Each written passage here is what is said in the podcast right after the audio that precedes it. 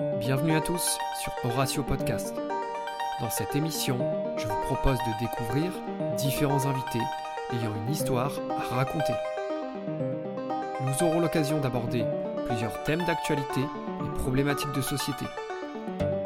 N'hésitez pas à nous suivre sur toutes nos plateformes, les liens sont dans la description. Je vous remercie et vous souhaite une bonne écoute.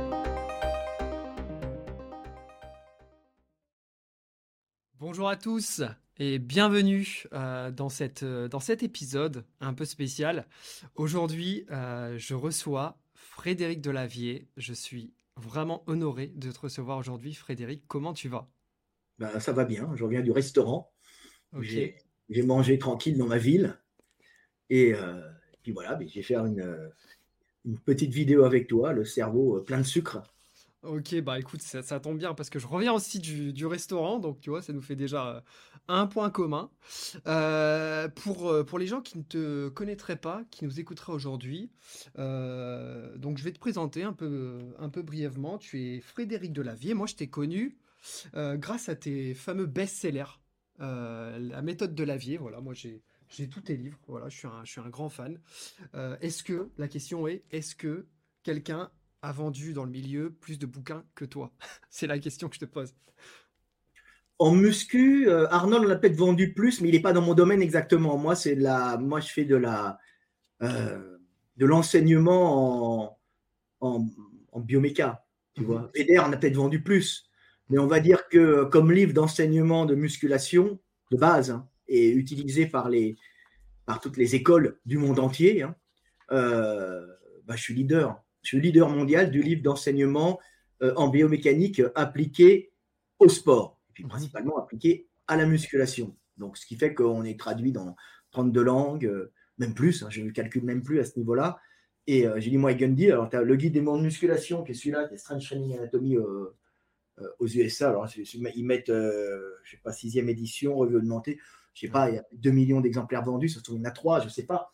Mais c'est un livre d'enseignement mondial, tu vois. Donc, euh, ça, c'est la base, traduit euh, en Chine, euh, en Corée. Alors, en Asie, je suis livre d'État. C'est-à-dire qu'on fait les corrections pour les livres.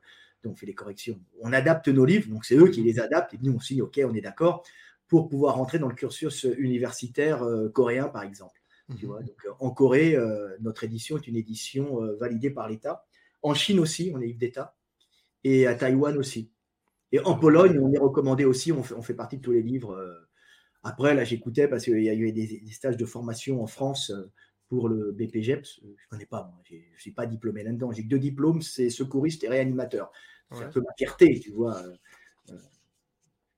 Et, euh, et je suis recommandé comme livre, comme, comme livre, je recommandé, je suis offert, offert avec la formation Ouais, aux élèves par les organismes de formation reconnus par l'État. Donc, tu vois, je fais partie des livres qui sont euh, donnés, puis je suis dans toutes les bibliothèques d'État, de toute façon, dans toutes les bibliothèques médicales. euh, C'est incroyable. Euh, J'ai même une édition spéciale qui avait été faite pour la police montée euh, canadienne, parce que je suis un vieux de la vieille, tu vois, avec une couverture ouais. spéciale. Je ne l'ai jamais eu, c'est dommage, mais c'était une couverture, une, un- une édition spéciale imprimée à l'époque euh, où c'était encore Christian Vigo, pas son fils qui avait la boîte, euh, qui, euh, qui avait signé le contrat pour eux. Donc, euh, on est vendu dans le, dans le monde entier ce- dans ce domaine, surtout le, guide du monde de musculation. Et après, la méthode de la vie, elle, avec Gundil, vient derrière euh, compléter le guide des mouvements de musculation, qui est la base de l'enseignement. Et après, tu vas approfondir sur les programmes avec la méthode de la vie. Et puis de nombreux livres, musculation, musculation pour les sports, musculation pour les tractions. À chaque fois, on a des sujets qui sont musculation pour les femmes, parce que c'est un, c'est aussi un marché. Donc, on est obligé de s'adapter au marché. Donc, on a pas mal de, on vend pas mal. Et là, on est en train de faire toute une, on va commencer toute une collection sur les blessures, Mhm. euh, les blessures en musculation. Donc, euh, Strange Training euh, Injury. Euh, c'est une commande des États-Unis parce qu'en vérité, on va le faire pour la France, hein, mais nos livres sont, euh, sont faits en France quand les, les Américains acceptent l'édition, euh, l'édition française, parce qu'ils savent qu'ils vont rentrer directement dans leur, euh, dans leur, petit, dans leur quoi, dans leur Ah bah ouais. bénéfice. Donc ça marche. J'ai- Ça marche. J'ai j'ai vu 5 millions d'exemplaires vendus. Ouais, alors, je dis ça depuis plusieurs années, mais ça se trouve, ça a augmenté, mais à un certain moment, on ne compte plus. hein. Ah bah oui. Quand, on est acteur porno, à un certain moment, on sait même plus avec combien de femmes on a couché. Quand tu es un jeune homme timide, euh, tu sais à peu près le nombre de jeunes femmes avec, avec qui tu as couché. Mm. Quand tu es un auteur euh, à succès, euh, tu ne sais même plus combien tu as vendu de livres. Mais complètement. Et d'ailleurs, moi, alors, je t'ai découvert comme ça. Et je me suis intéressé un peu à ton contenu. J'ai vu que tu avais une chaîne YouTube extrêmement intéressante, à plus de, de 100 000 abonnés, et que tu avais écrit cet ouvrage, L'éveil des consciences, dont on va parler aujourd'hui, qui est un ouvrage, c'est un pavé, hein, c'est incroyable. Vous achetez ça, vous en avez pour votre argent, et c'est une mine d'informations. J'ai plein de, de, questions, j'ai plein d'idées à te poser, parce qu'au cours de ma lecture, j'ai eu plein d'idées. Euh, le, temps de rédaction est facile à lire, parce que ce sont des articles, euh, des petits articles courts à chaque fois. Des fois, il y en a qui font plusieurs pages, mais à chaque fois, on, travaille, euh, on essaye d'être le plus simple possible et le plus compréhensible possible sur des sujets qui, des fois, sont très compliqués. Puis c'est plein de découvertes scientifiques en vérité dedans. C'est-à-dire, quand je dis que je mérite un prix Nobel, euh, les gens disent il est prétentieux parce qu'en France, on n'a pas l'habitude des gens qui se connaissent et qui osent admettre leur valeur. C'est non, je mérite un prix Nobel parce que j'ai fait la plus grosse découverte du monde en anthropologie. Ce qui ne demande pas forcément un énorme euh, laboratoire et euh, des études en double aveugle ou des méta-analyses. ce sont des observations qui se basent sur les lois physiques du monde. Et la montagne était devant toi, les gens ne le voyaient pas. Donc, ce qui fait le socle de l'humanité, je l'ai découvert. Et c'est en réalité, c'est une énorme une énorme découverte parce que tout découle de ça, même maintenant l'IA qui est en complète relation avec ce que j'ai découvert, puisque ma découverte euh, est une découverte en vérité qui est une découverte linguistique, euh, mais qui découle de la biomécanique et qui découle de l'anatomie, si tu veux. Et ça paraît très con, mais tout est lié. Il n'y a pas des choses qui sont fragmentées comme ça euh, dans le monde ou dans la science. Tout est lié. Et donc c'est un livre qui est, très intéressant où on comprend le monde. Totalement. Il est, il est incroyable. Et quand on voit ça, je pouvais un peu t'imaginer en train d'écrire tes pages, le temps de rédaction du livre. Ça, enfin, c'est un total dévouement. C'est ton œuvre, c'est ta vie.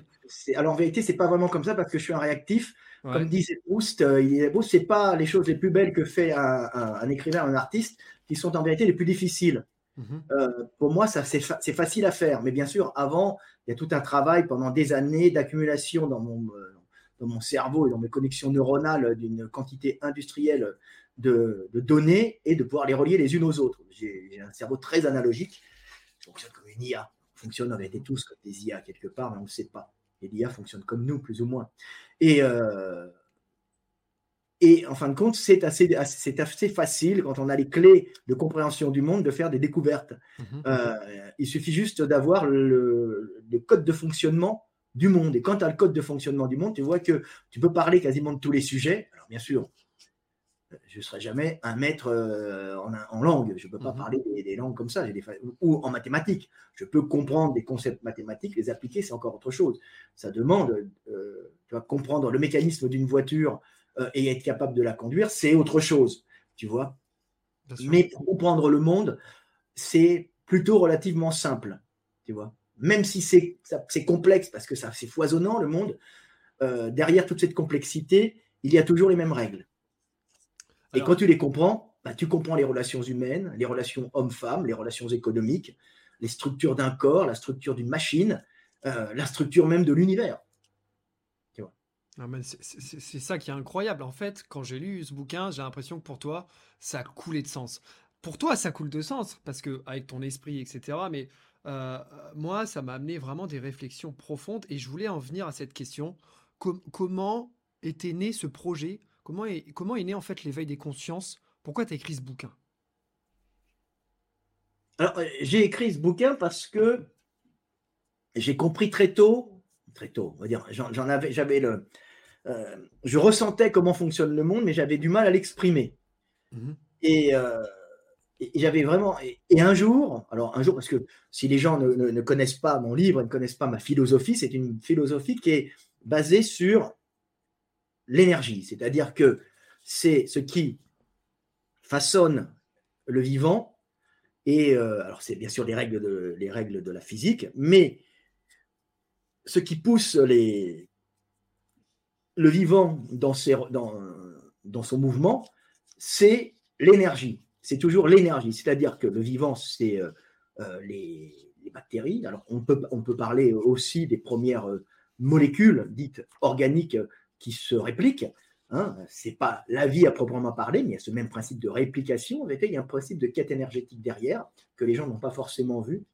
Et ce qui pousse tout être, euh, euh, toute structure biologique ou structure culturelle, mhm. qui sont des émanations de la biologie et qui ont comme pour fonction de protéger la vie, puisque la culture, en fin de compte, est un système unificateur et protecteur des communautés humaines, si tu veux, qui permet aux individus qui sont dedans de transmettre leurs gènes, même si tout le monde ne les transmet pas. Le patrimoine de gènes communs est transmis, ça représente l'adaptation au monde.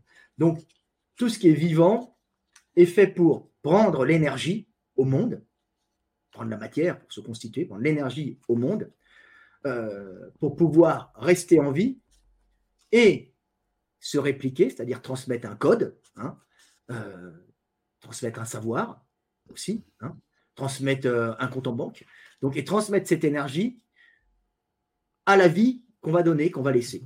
Donc tout est fait pour prendre l'énergie au monde, la conserver pour rester en vie et la redonner avant de mourir. Cette énergie, c'est euh, de la matière euh, quand tu fais un bébé, hein, bien sûr, et après tu le nourris. Mais c'est aussi ton patrimoine que tu as en banque, ta maison, la montre de Pépé, euh, le meuble de mamie. Euh, mais euh, c'est ça, tu vois. Et aussi du savoir, toutes tes connaissances, tes connaissances qui sont faites pour mieux vivre dans, dans le monde. Mhm. Voilà. Donc c'est tout le temps une transmission d'information et d'énergie. Mais, mais, tu vois, ce qui est bien dans ce bouquin, c'est que tu expliques ces choses-là d'une manière qui peuvent paraître euh, euh, simples, parce que quand on, quand on reçoit cette information, on dit, bah oui, en fait, ça coule de source, tu vois, mais c'est pas du tout si simple que ça, tu vois, c'est des mécanismes qui sont super complexes. Et je voulais rebondir sur une question, c'est, il y a beaucoup de gens qui pensent que les études sont une preuve d'intelligence. Or, toi, tu, tu en parles hein, dans ton bouquin au tout début, euh, tu dis que tu n'as pas fait d'études, mais pour autant, enfin, voilà, tu, Non, je ne suis pas universitaire. Voilà, mais j'ai fait des études universitaires. c'est ça en fait. ce qu'il y a, c'est que le, diplôme n'est pas une preuve d'intelligence. Alors, c'est vrai et faux. Euh, euh, mais le diplôme, euh, c'est la capacité d'accumuler une quantité énorme d'informations et de les régurgiter au moment de la, du concours. Tu vois Mhm. Mais si tu entretiens pas ça, ça, ça disparaît. Et il y a des gens qui, sont capables d'ingurgiter des quantités énormes de, données, hein, ils sont capables et de, les régurgiter comme ça. Hein. Il y a des mecs qui sont capables d'apprendre le, le, le, bottin ou le Coran et te sortir ça, hein, ou la Bible même, et te ressortir tout ça. Ça ne veut pas dire qu'ils sont intelligents. Tu vois, il y a des diplômes euh, qui valident ça. Alors, évidemment, quand tu es médecin et que tu apprends euh, des opérations, euh, à réaliser des opérations ou à diagnostiquer euh, des problèmes de santé, heureusement qu'il y a un diplôme pour le diagnostiquer, tu vois, quand tu es pilote pour, le, pour, le, valider. Quand tu es pilote d'avion, heureusement qu'il y a un diplôme pour valider que tu pilotes en avion, parce que tu peux être un très bon pilote autodidacte. On ne sait pas dans un premier temps si tu l'es. Tu vois, ça pose un problème. Donc, heureusement qu'il y a des diplômes pour tout ça. Mais le diplôme, c'est juste le début. Euh, d'une vie d'homme et se présenter par son diplôme, comme on le voit souvent en France, alors pas à l'étranger, hein. Bien sûr, hein, tu vois pas ça en Hongrie ni en Allemagne, hein, tu vois souvent en France, vous êtes polytechnicien, euh, mhm. vous êtes énarque, vous êtes. Oui, mais bon, après, il a fait quoi la plupart du temps? Pour quelques mecs qui, après, utilisent leur diplôme, et souvent pas forcément d'une façon très correcte, tu vois, euh, la plupart du temps, en France en tout cas, les gars, ils utilisent leur diplôme et, et puis c'est fini, ils ont un diplôme et après, il reste des moyens, ils ne montent pas socialement euh, ils, ne font, ils, font, rien d'important pour la société malgré leur diplôme. C'est un échec en vérité. C'est clair. C'est ça que dans des sociétés euh, plus méritocratiques et plus compétitives aussi, hein, euh, plus dures aussi, parce qu'il y en a qui montent, un autre descend. ici, la France, est un pays de caste. le diplôme, c'est pas fondamental, si tu veux. Tu vois, oui et non, mais c'est pas fondamental. Quand tu sors, quand tu vas dans, quand quand tu vas bosser aux États-Unis, euh, je prends les États-Unis. Hein, il y a les, États-Unis euh, wokistes, mais derrière, il y a une puissante, euh, puissante puissance commerciale et prédatrice qui sélectionnent dans ces, dans ces firmes des, des, individus les plus, les plus efficaces. Et en général, ils vont prendre l'individu qui a prouvé mmh qu'il était excellent. Tu vois C'est ça. Et, tu vois. complètement différent. Tu vois, euh, par exemple, tu as les écoles, le système des écoles américaines. J'ai des copines qui étaient dans les écoles, les grandes écoles américaines, euh, comme ça. Et mhm. euh, ils sélectionnent des gens, il ça coûte une fortune, hein, mais ça coûte une fortune parce qu'ils payent une fortune les meilleurs profs. Donc des mecs brillants qui ont eu des prix, qui ont été dans le monde du travail. C'est pas que des profs des fois, hein, c'est des mecs qui ont prouvé sur le terrain. Hein, donc c'est des profs en même temps qui ont prouvé sur le terrain qu'ils étaient excellents. Donc ils prennent les meilleurs profs qui avaient une fortune, ça a un coût, et euh, pour, euh, pour ça, ils font, payer des études une fortune aux, gens. Mais d'un autre côté, ils accueillent, euh, ils accueillent les meilleurs du monde avec des bourses gratuites, on leur paye le logement, on leur paye les études, on leur paye tout, et ils viennent, les meilleurs du monde, sélectionnés dans le monde entier, et ils viennent s'instruire dans ces études. Ce qui fait qu'en général, c'est les meilleurs du monde qui viennent gratuitement la plupart du temps, qui sont à la sortie de ces études parce qu'ils avaient été sélectionnés pour des inventions qu'ils avaient faites, parce qu'ils étaient brillants, euh, ou même au niveau sportif, tout ce que tu veux, qui, vont dans ces écoles et qui font briller les écoles en disant regardez, on a les meilleurs. Alors, ils ont les meilleurs profs et avec les meilleurs du monde. Mais le mec, le fils de riche, qui a son école payée par son papa et sa maman, quand il va sortir, il sera très bien instruit, mais ce ne sera pas forcément un esprit supérieur. Mais l'argent de papa et maman aura permis de faire venir les meilleurs du monde qui auront le meilleur enseignement du monde et qui rentreront dans les plus grosses firmes du monde pour faire de la prédation sur le monde. Donc c'est très dur les États-Unis. Ça fonctionne comme ça. Euh, euh, comment s'appelle euh, ce film avec Robbie Williams et Will Hunting Ouais, Matt Damon. avec Matt Damon. Dans ce système avec Will Hunting, où il y a un jeune, un jeune gars, le mec, lui, il est mathématicien, c'est un jeune qui est bon en mathématiques, mais c'est quand je regardais, j'en avais l'air de dire, dit putain, mais c'est moi. Mmh. Tu vois, c'est un mec un peu brutal, un peu bagarreur, et qui euh, a ses motifs et euh, assez sauvage, mmh. et qui et qui en vérité a un don, euh, un don inné pour la compréhension des maths. Mmh. Et les mecs s'en aperçoivent parce qu'il est agent de nettoyage dans l'école.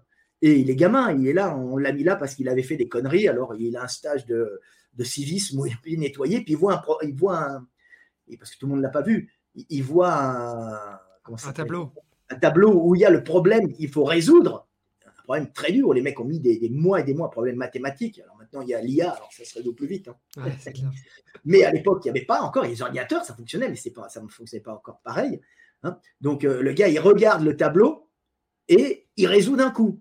Euh, et, personne ne sait que c'est lui. Et, et, les gens pensent que c'est un des élèves. Alors ils recherchent jusqu'au moment où ils comprennent que c'est lui, et ils vont le chercher. Ils vont le chercher pour lui payer des études, pour le prendre comme assistant du prof, et ça, c'est la méthode américaine. C'est-à-dire qu'en vérité, il est en dehors du système universitaire, mais l'université le prend quand même, et on lui cherche un boulot. Alors, évidemment, les premiers qui vont vouloir le recruter, c'est l'armée, pour faire des codes et pour pouvoir euh, euh, faire des programmes informatiques pour niquer les autres et piller le monde, bien sûr, à l'américaine mais on voit cette prédation des cerveaux, on leur fait un pont d'or. Donc on leur fait un pont d'or quand ils viennent, gratuit, et après quand ils sortent des écoles, on leur fait un pont d'or. Et tout ça avec les meilleurs profs à qui on fait un pont d'or, et tout ça financé par les fils de riches qui pourront dire on a un diplôme. Donc c'est très bien qu'après, c'est pas vrai, le diplôme compte, parce qu'on a les meilleurs profs, mais ce qui compte, c'est ce qu'on va faire.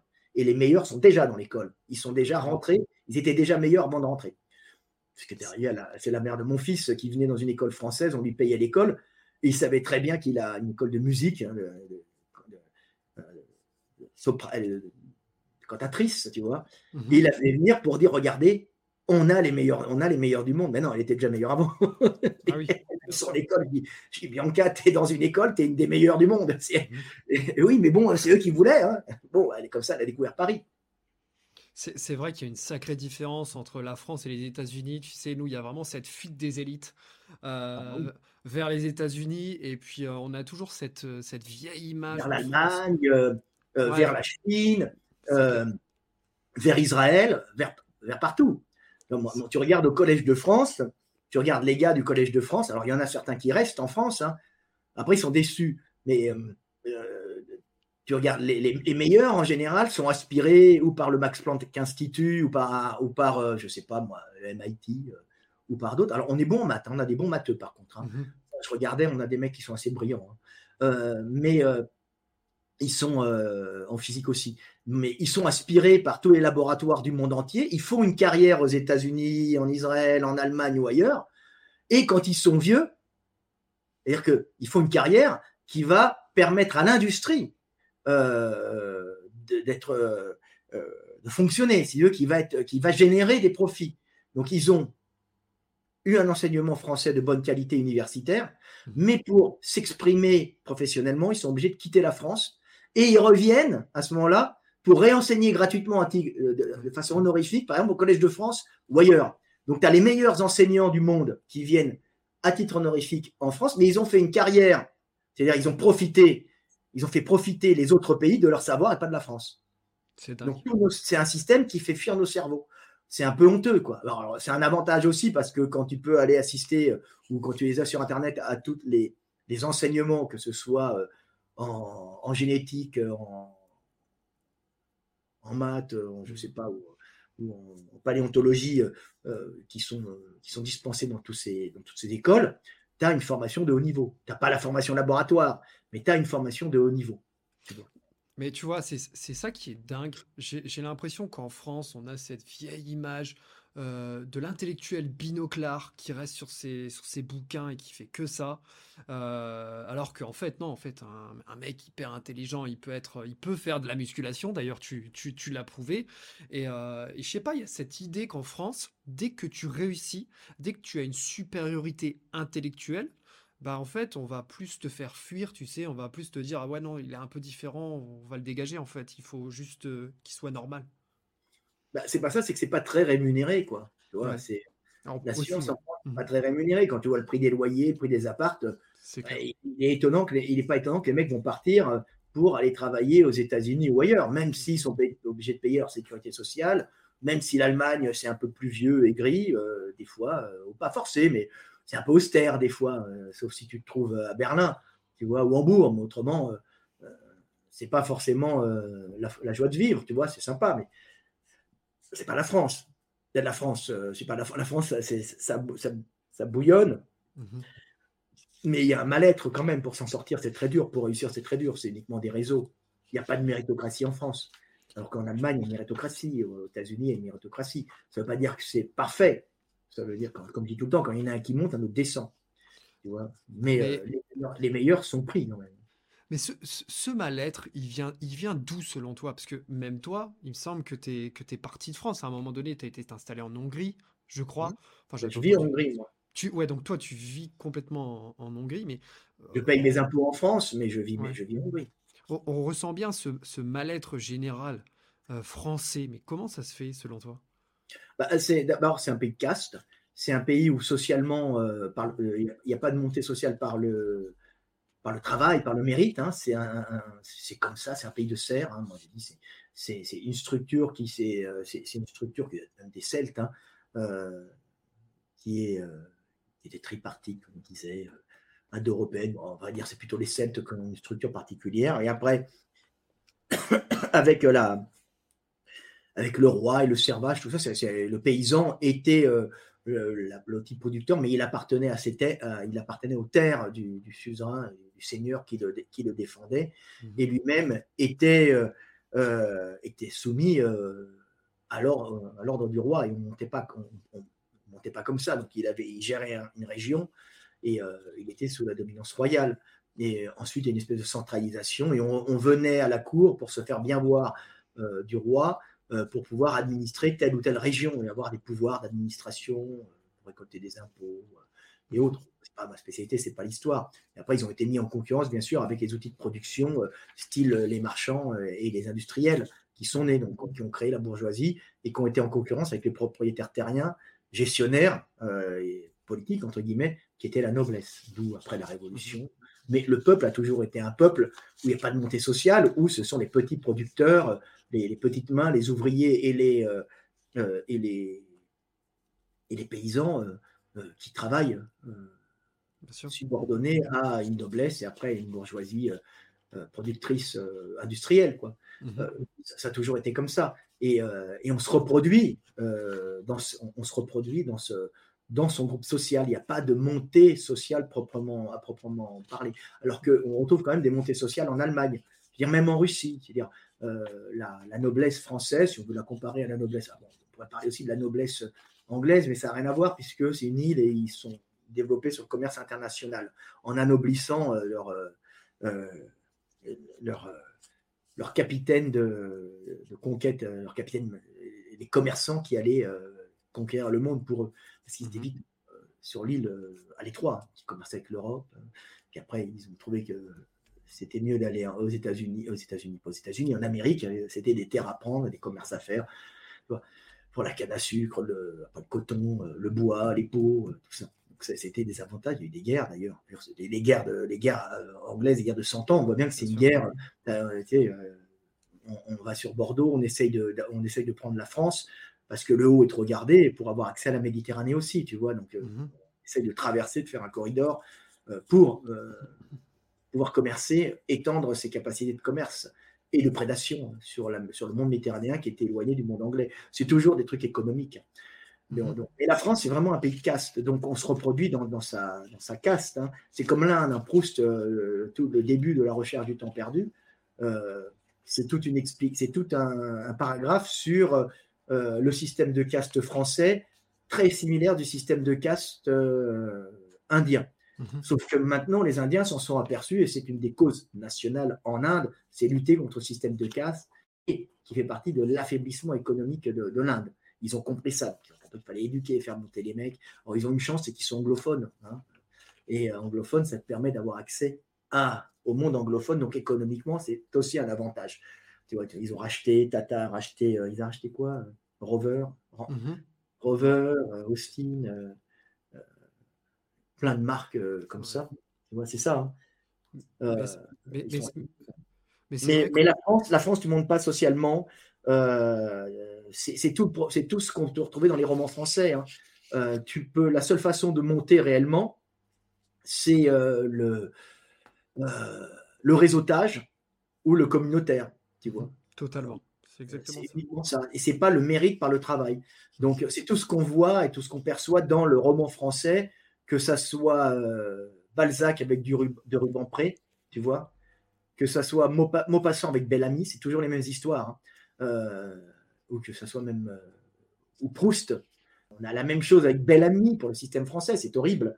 Bellamy, c'est la montée sociale d'un beau garçon, hein, tu vois, de, Maupassant, qui est un militaire qui a, fait, qui a combattu en Algérie, qui n'a pas été un mec très sympa d'ailleurs en Algérie, on le voit, hein, et était dans la galerie, qui se tient droit, et puis un jour il se met dans la glace, il dit Mais je, suis beau, j'ai une belle allure, il se regarde, puis on le voit passer, et, là il plaît aux femmes. Et euh, il, plaît aux femmes, et il commence à séduire les femmes des, bourgeois et des, aristocrates. Et il commence à coucher avec la femme d'un riche propriétaire de, journaux. Tu vois, avant, tu avais les youtubeurs, avant ceux qui faisaient la loi, c'était les propriétaires donc tout le monde le lisait.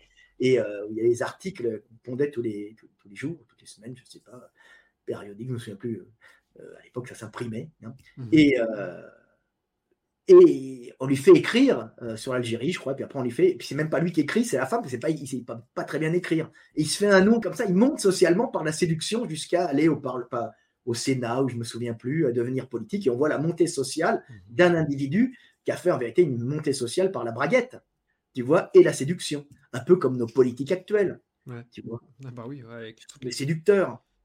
Tu vois, comme dit, euh, euh, ils ont sûrement des capacités, mais des capacités de gestion, je ne pense pas. Euh, des capacités de compréhension de la, du monde, je ne pense pas. Par contre, ils maîtrisent très bien, les Français, nos politiques, la séduction et la trahison. Totalement. Ce n'est pas un pays où tu montes par le mérite et par tes capacités à monter. Tu vois. Bien sûr. partout, hein, mais Welbeck le montre très bien aussi dans ses romans. Mais, mais c'est vrai qu'on on a l'impression que euh, depuis l'abolition de l'Ancien Régime, tu sais, avec, cette révolution française, ça nous a apporté une forme de libération, mais en fait, j'ai un peu l'impression que pas du tout. On reste vachement enchaîné à des carcans qui sont beaucoup plus anciens. Ah euh, et, même, enfin, toi, toi, un des sujets que tu traites aussi dans ton bouquin, c'est les relations hommes-femmes. Aujourd'hui, on essaye de nous vendre de nouvelles relations hommes-femmes, et d'ailleurs, ça rejoint un peu le sujet enfin, la chose qu'on disait avant, c'est qu'aujourd'hui, nos générations, notamment la mienne, se sent un peu perdues on essaye de, tout changer, on essaye de tout renouveler, et on essaye de voir aussi les relations hommes-femmes sous un prisme différent. Est-ce que tu penses vraiment que les relations hommes-femmes ont vraiment changé ou pas? Foncièrement, non. Euh, au fond d'elles, les femmes recherchent tout le temps la même chose et les hommes recherchent tout le temps la même chose.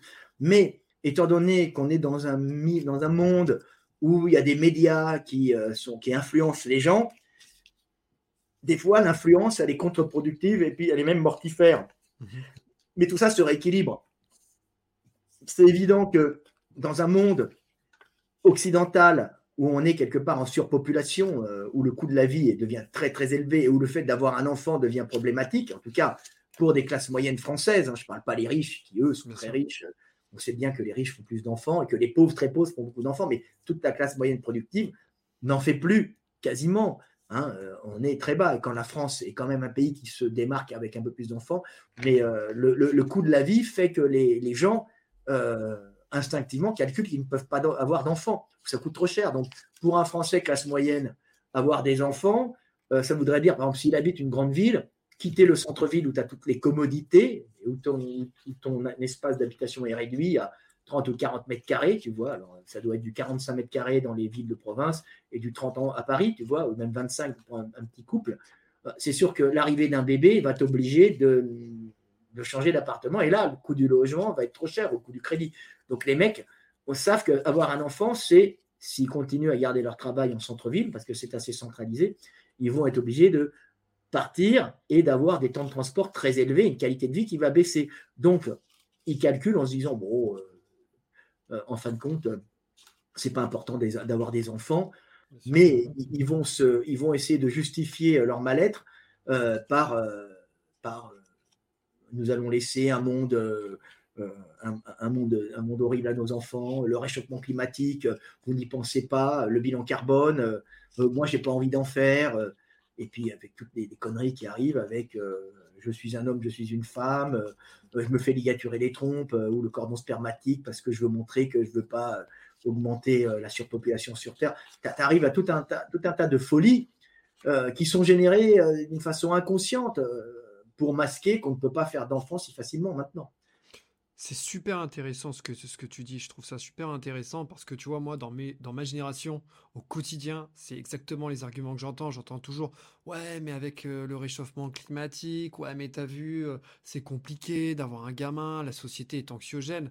Mais moi, ce que je réponds souvent à ça, c'est de dire Est-ce que durant la Seconde Guerre mondiale, c'était moins anxiogène Est-ce que durant la Première Guerre mondiale, c'était moins anxiogène? Est-ce que durant la guerre de Prusse, c'était moins anxiogène? Enfin, je remonte. Et en fait, chaque génération son combat. Mais si demain tout le monde réfléchit comme ça. Mais là, on a, là, on a une angoisse permanente sans avoir de guerre, réellement. Alors, si, il y a de la guerre. Il y a de la guerre en Ukraine, euh, il y a de la guerre euh, en Israël et en mhm. Palestine. Euh, ça pète quand même à certains endroits. on a des guerres, elles sont localisées, qui sont des. On est dans une espèce de guerre mondiale pour, pour les, parce qu'il y a des changements énergétiques, il y a de gros enjeux. Et euh, il, y a des, unions que euh, certains superpuissances ne voudraient pas voir euh, arriver.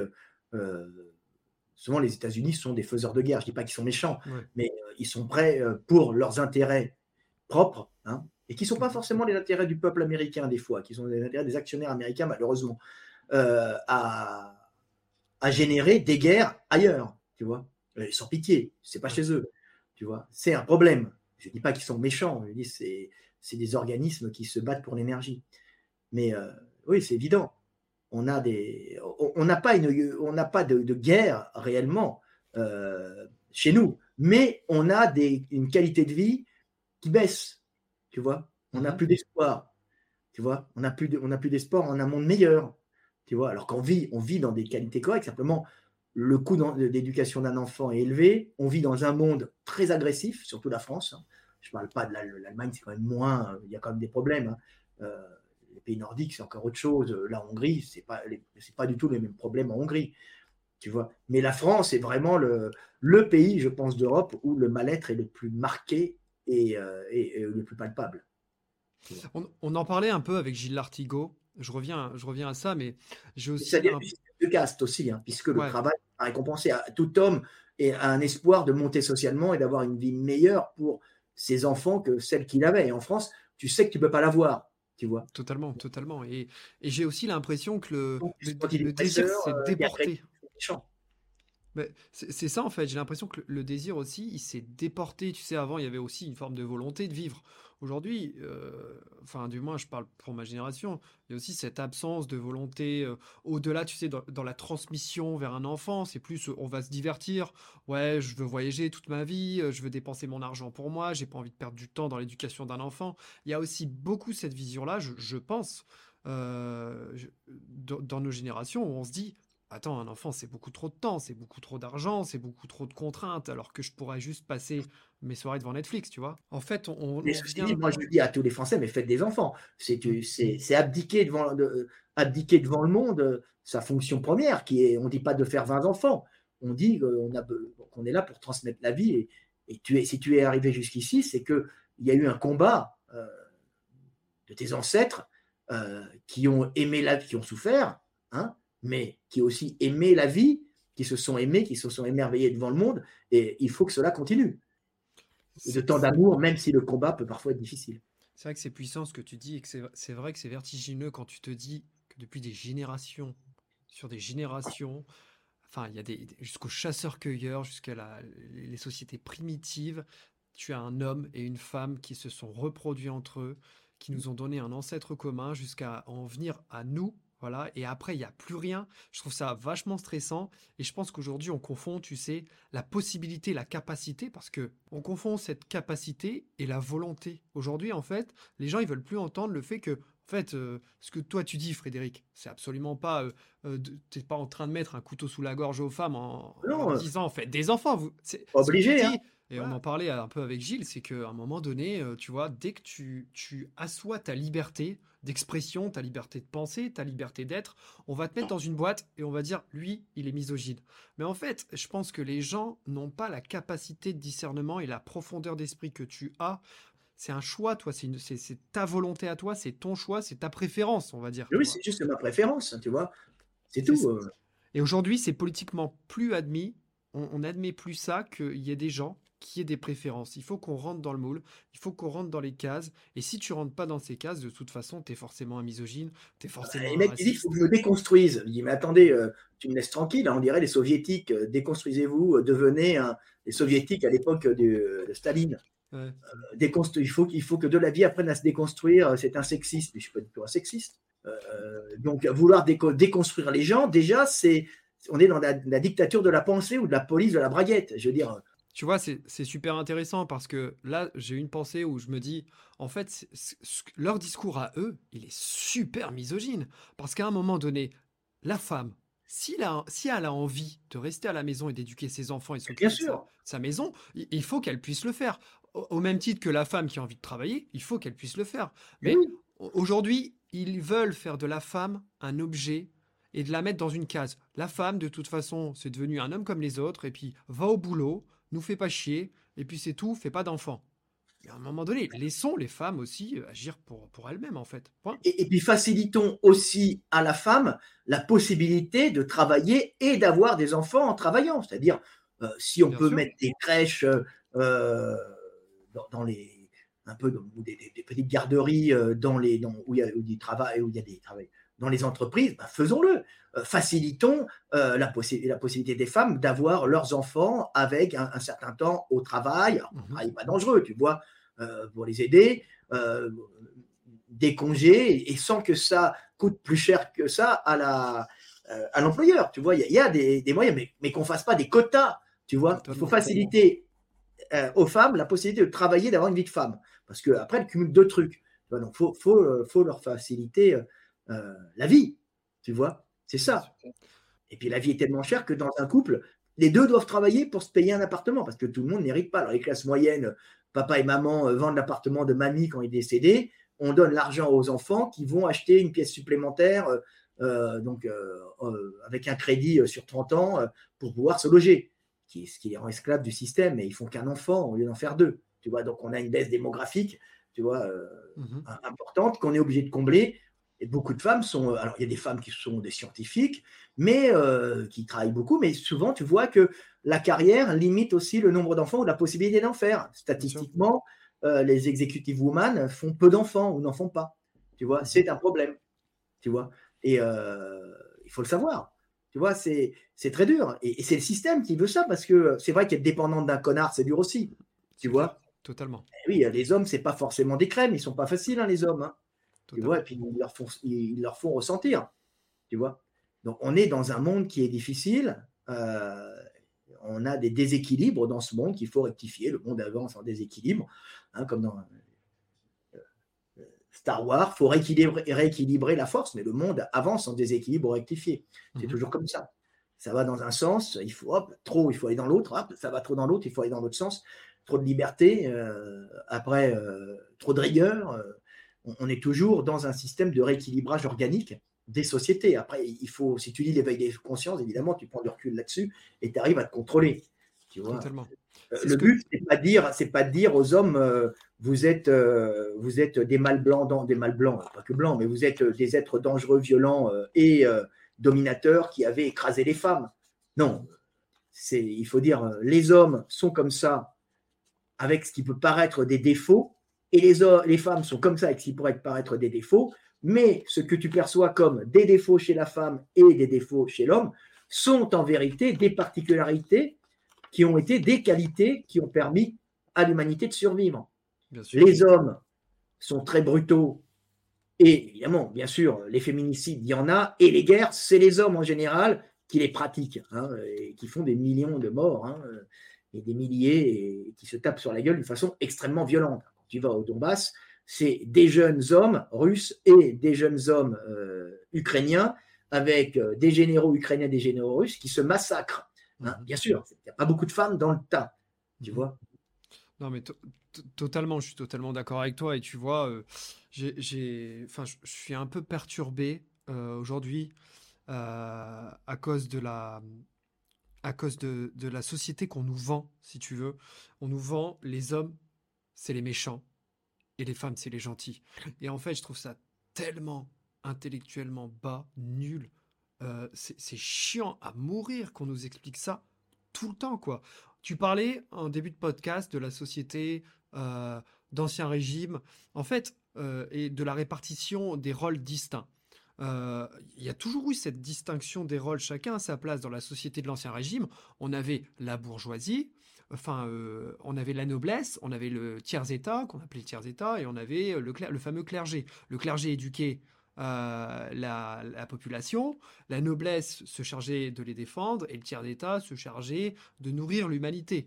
L'homme et la femme ont toujours eu historiquement des rôles distincts. Il n'y a pas de, il a pas d'inégalité, il n'y a pas de commande de position de Il y a des complémentarités des fonctions. C'est ça. Le monde, le monde, la société, les sociétés humaines, euh, les, euh, les civilisations se sont bâties sur la complémentarité des individus, que ce soit les hommes dans leurs fonctions. Hein. On a le maréchal Ferrand, euh, euh, forgeron, euh, on a le meunier, on a l'artisan couturier, le sabotier, le puisatier, l'architecte, le guerrier, on a tout. chacun a ses tâches. On, définit les tâches. Et entre un homme et une femme, bah, il y a l'homme qui, à traditionnellement, allait chercher l'énergie à l'extérieur pour la femme, et la femme qui, à l'intérieur, dans les sociétés occidentales où il y a un hiver, qui restait près du foyer.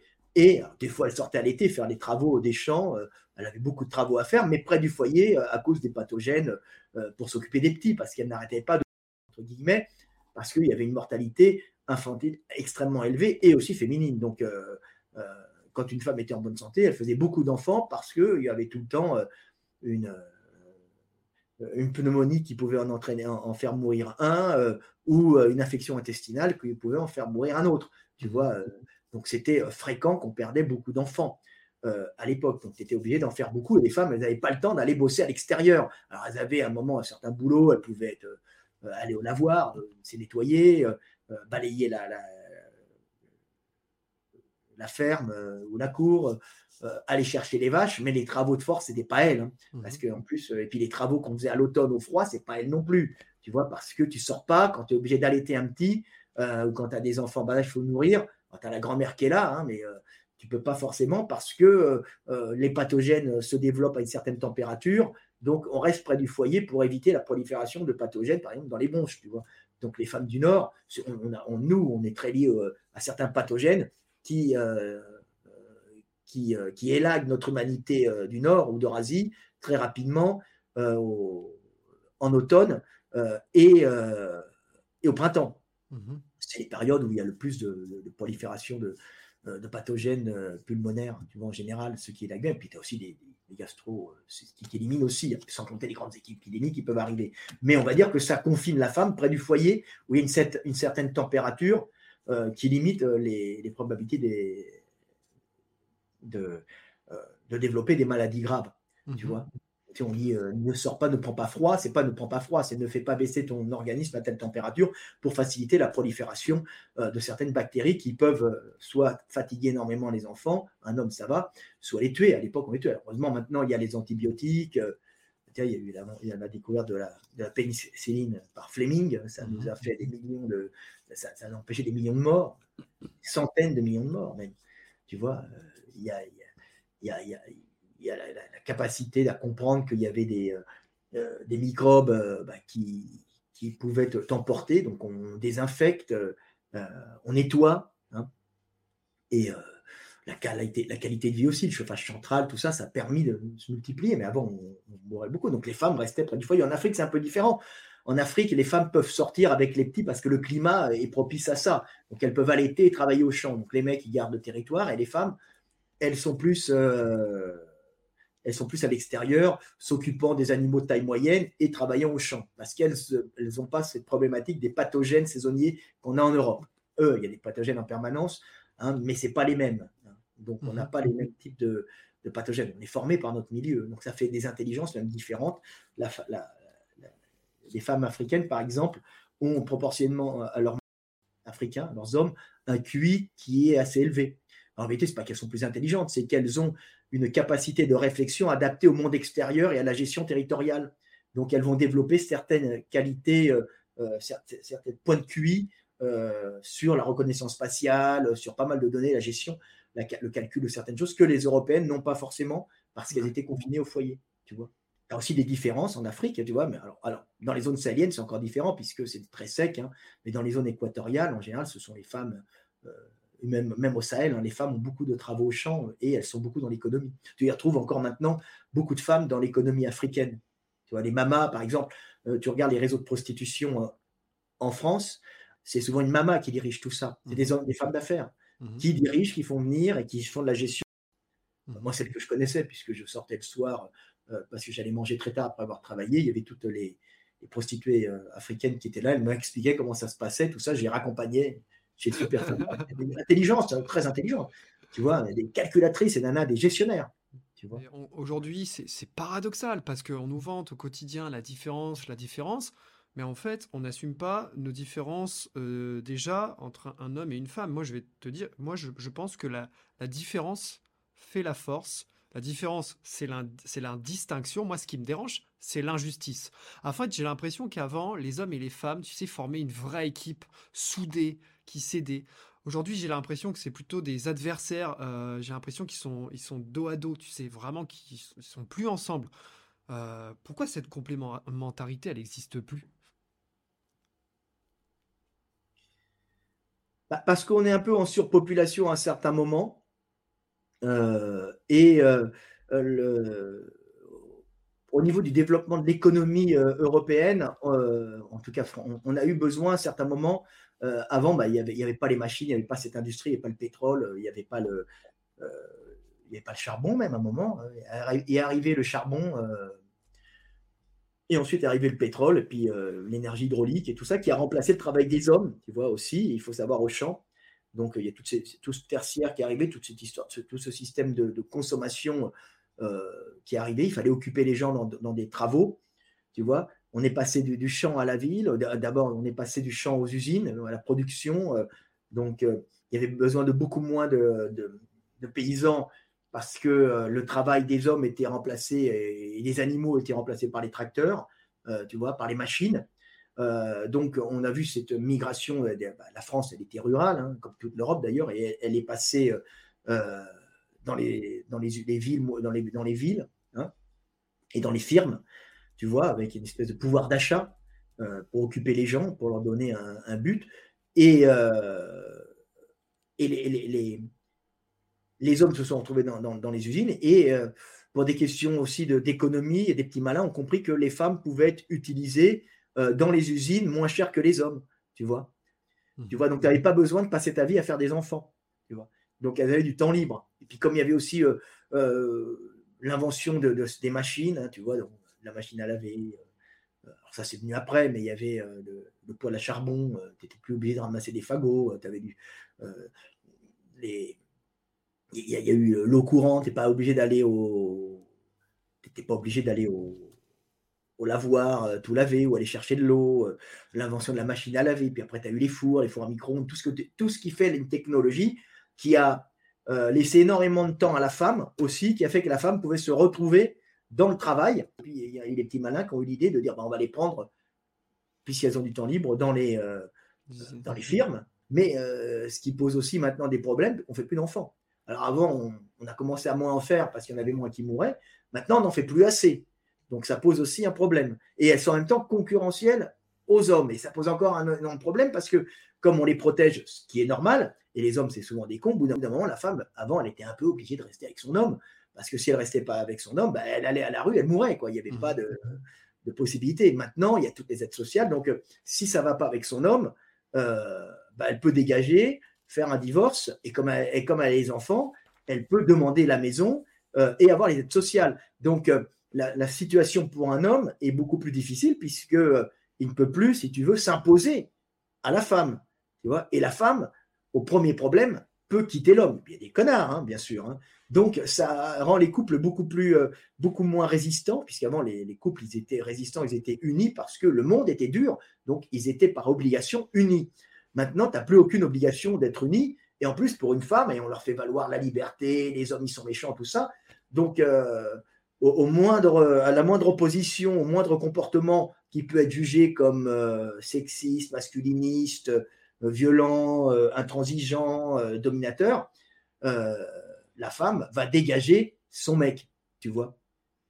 Elle va dégager son mec parce qu'elle le peut. Parce qu'elle le peut, parce qu'elle peut, avec les aides sociales et les pensions, euh, partir et euh, vivre une vie de mère euh, sans avoir le père. Tu vois. Et le père, si l'homme, se trouve déjà concurrencé dans le monde du travail par les femmes, et, en même temps, il se trouve privé de la situation de papa. Donc, c'est tout pas bénéf pour l'homme, et c'est pour la femme croit-elle tout bénéf Alors qu'en réalité, elle va hériter de la double peine, c'est-à-dire travailler avec des aides sociales, ok, mais être aussi maman au foyer, donc elle va cumuler deux boulots, elle va finir exténuée.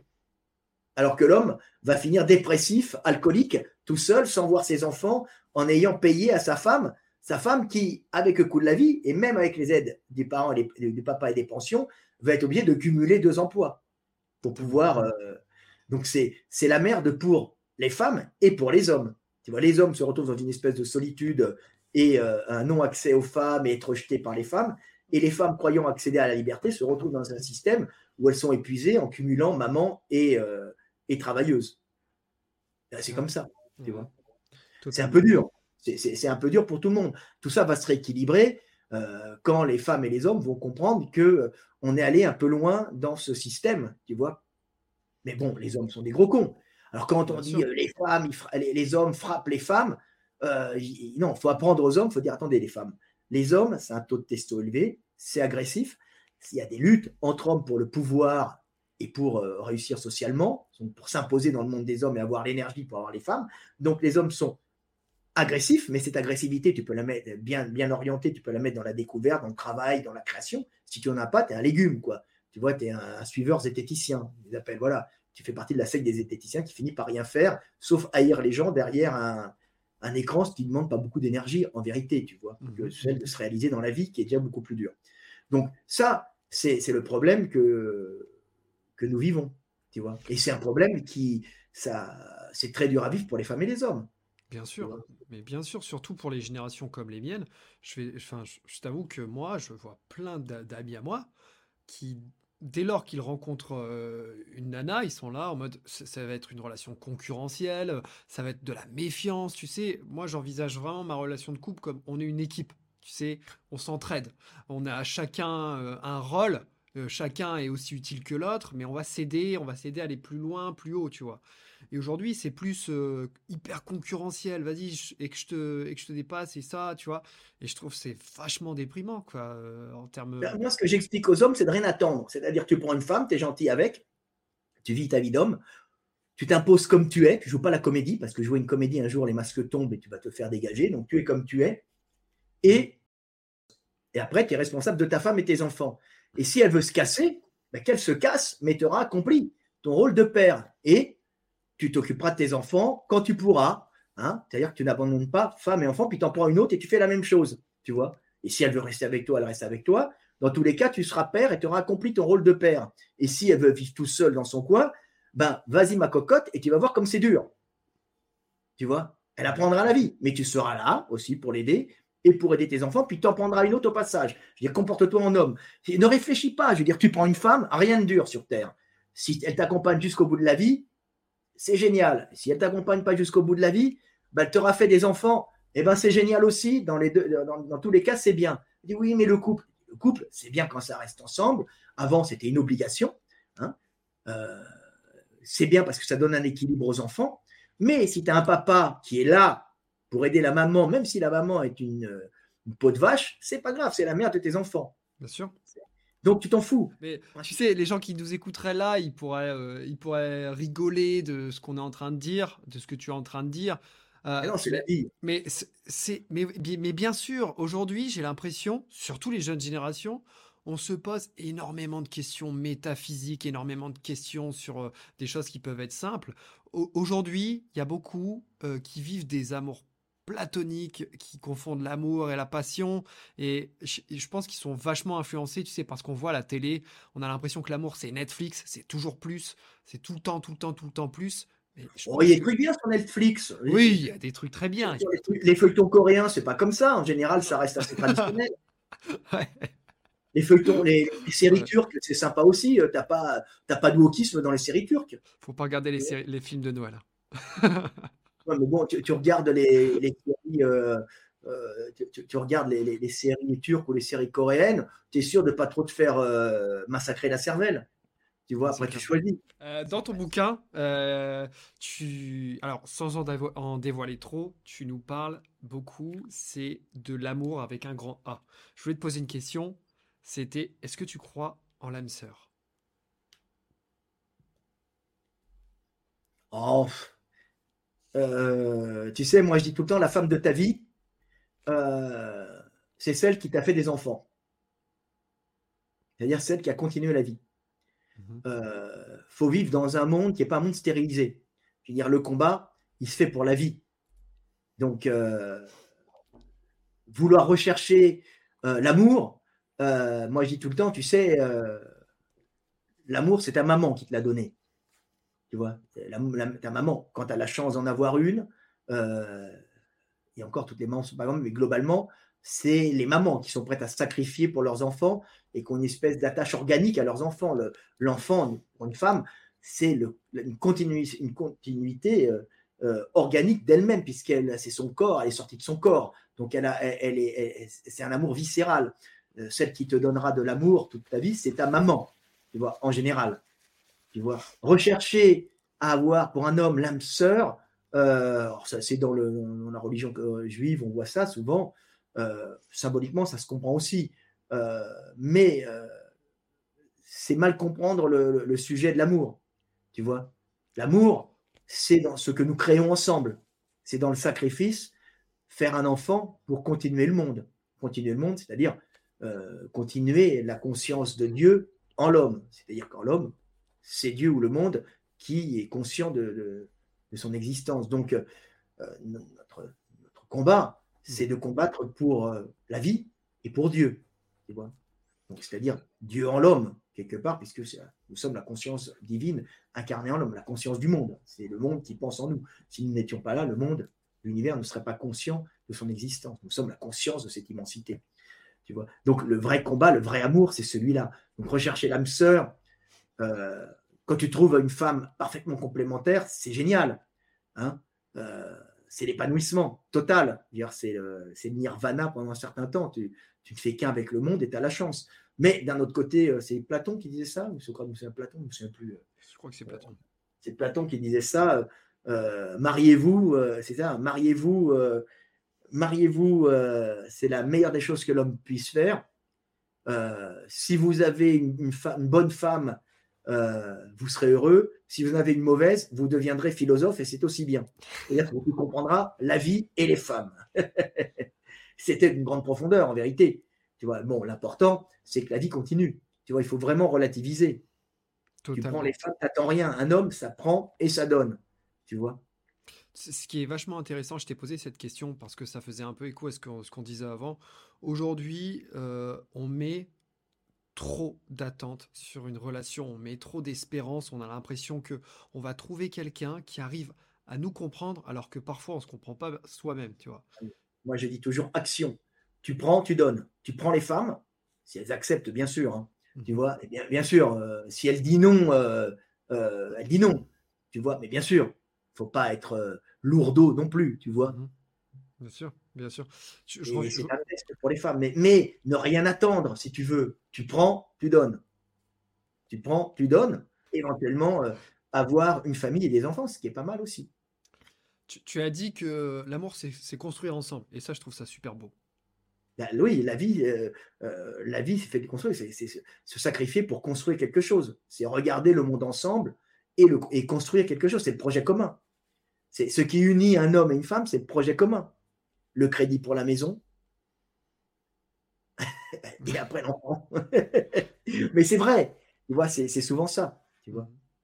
Ce qui fait euh, que les, couples restent ensemble, c'est souvent euh, le projet commun, c'est-à-dire euh, le crédit pour la maison, hein, et après les enfants, tu vois, parce que ta femme, elle se défraîchit, tu n'es plus trop attiré, et ton homme, tu le vois avec tous ses défauts, il pète, il est dépressif, il est chiant, mais bon, vous êtes ensemble, et en fin de compte, si tu calcules bien, ouais, mais euh, vous êtes une unité, vous formez une unité combattante qui, malgré euh, bah, tous ses défauts, euh, toutes ses faiblesses, est quand même performante.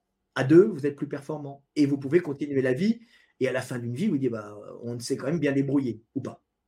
Tu vois. Bien sûr. C'est ça. Dans, ta vision de l'amour, euh, donc que tu raccroches euh, aussi euh, à Dieu qui est en nous, qui est en l'homme, j'ai trouvé ça super beau, ta vision de, Dieu. Est-ce que tu pourrais nous expliquer aujourd'hui pour les gens qui nous écoutent ce que, ce que tu entends par Dieu, toi? Bah, Dieu, c'est la conscience du monde en l'homme. si tu veux, l'énergie, l'énergie, le Big Bang, le Big Bang génère la matière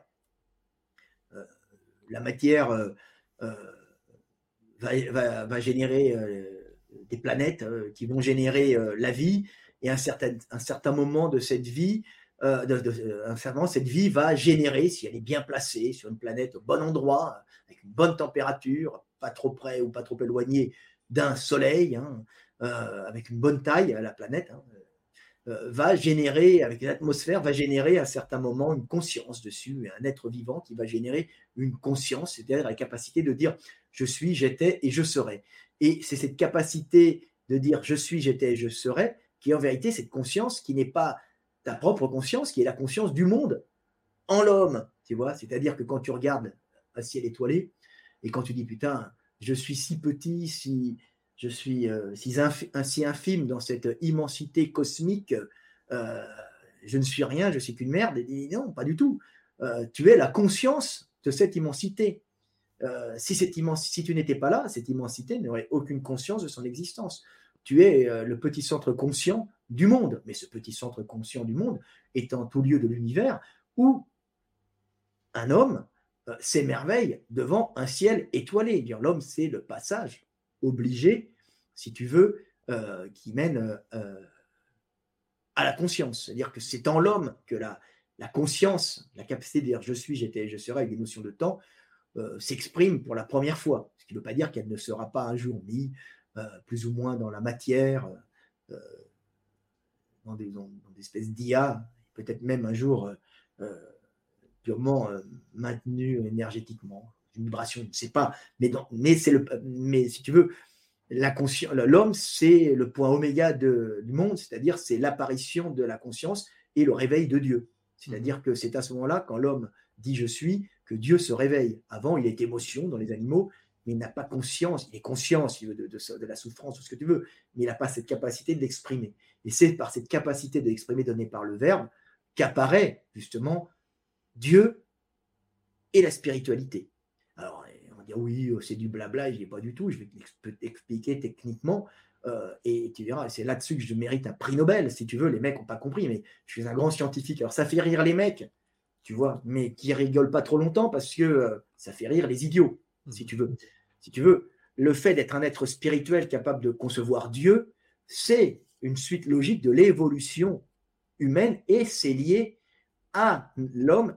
D'abord, c'est lié à la bipédie, c'est lié à la sortie d'un singe bipède de forêt en savane. C'est-à-dire, comme nous sommes en savane, nous sommes bipèdes à un certain moment, nous nous dressons, et nous nous retrouvons par des effets pas par, obligation, euh, nos, ancêtres se sont retrouvés des petits singes bipèdes en savane, ce qu'on appelle bah, plus ou moins des australopithèques, tu vois, qui se sont retrouvés en savane. il y a de fortes chances que les, australopithèques aient généré pour la première fois cette conscience divine, façon très primaire au départ, mais ils l'ont généré. C'est-à-dire que le fait d'être bipède en savane, c'est d'être dans un lieu qui n'est pas la forêt. La forêt, c'est pour qui a vécu, comme moi, hein, forêt équatoriale humide, Hein, euh, qui a survécu.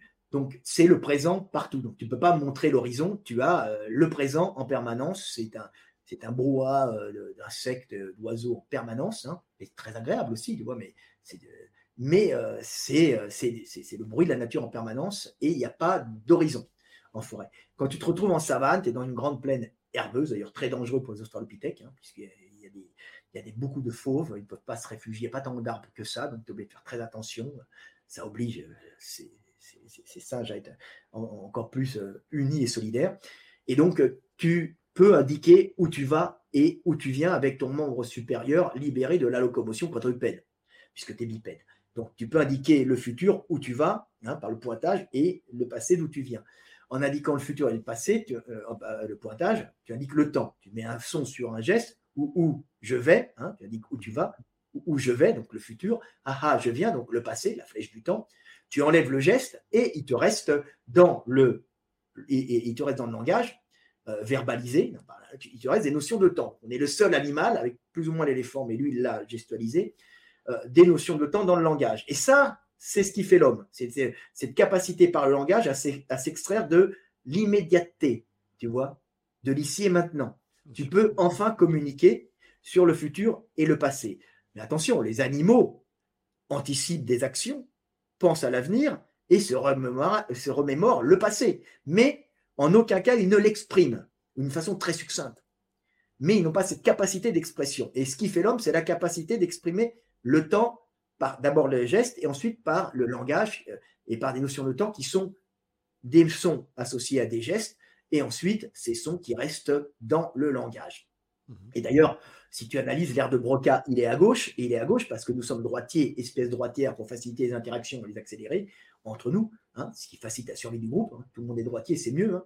Et euh, à ce moment-là, tu indiques les directions avec le bras directeur, le bras droit, donc tu indiques les notions de temps, et tu vas développer ben, du côté gauche du langage, euh, du côté gauche, un langage euh, une partie, tu vas développer, tu vas accentuer un peu euh, les zones du langage du côté gauche, puisque ce sont les zones qui indiquent la temporalité. Donc tu vas commencer à penser à l'avenir, au futur. Donc tu vas commencer à te latéraliser au niveau de la communication aussi langagière dans l'hémisphère gauche, bras droit, hémisphère gauche, air de Broca. Le langage, il est sur toute la surface, hein. mais on va dire qu'il y a des zones de localisation qui sont bien sûr liées au fait d'être un, animal droitier indicateur spatio-temporel.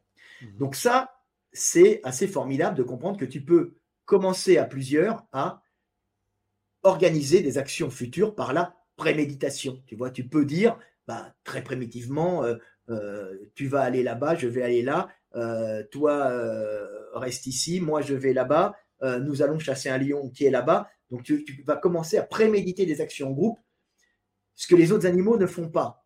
Ils le font instinctivement, ils se suivent, ils ont des réflexes conditionnés, euh, ou des qu'ils ont, euh, qu'ils ont euh, acquis par leur, par leur éducation ou qui sont programmés en eux, mais en aucun cas ils communiquent sur le futur. Nous, on peut organiser par le langage des actions relativement complexe, on dit un animal historique hein, par là, et on peut aussi parler du passé, donc des choses importantes, hein, pour consolider les connexions neuronales euh, qui correspondent à des actions importantes, donc augmenter notre mémorisation hein, des choses.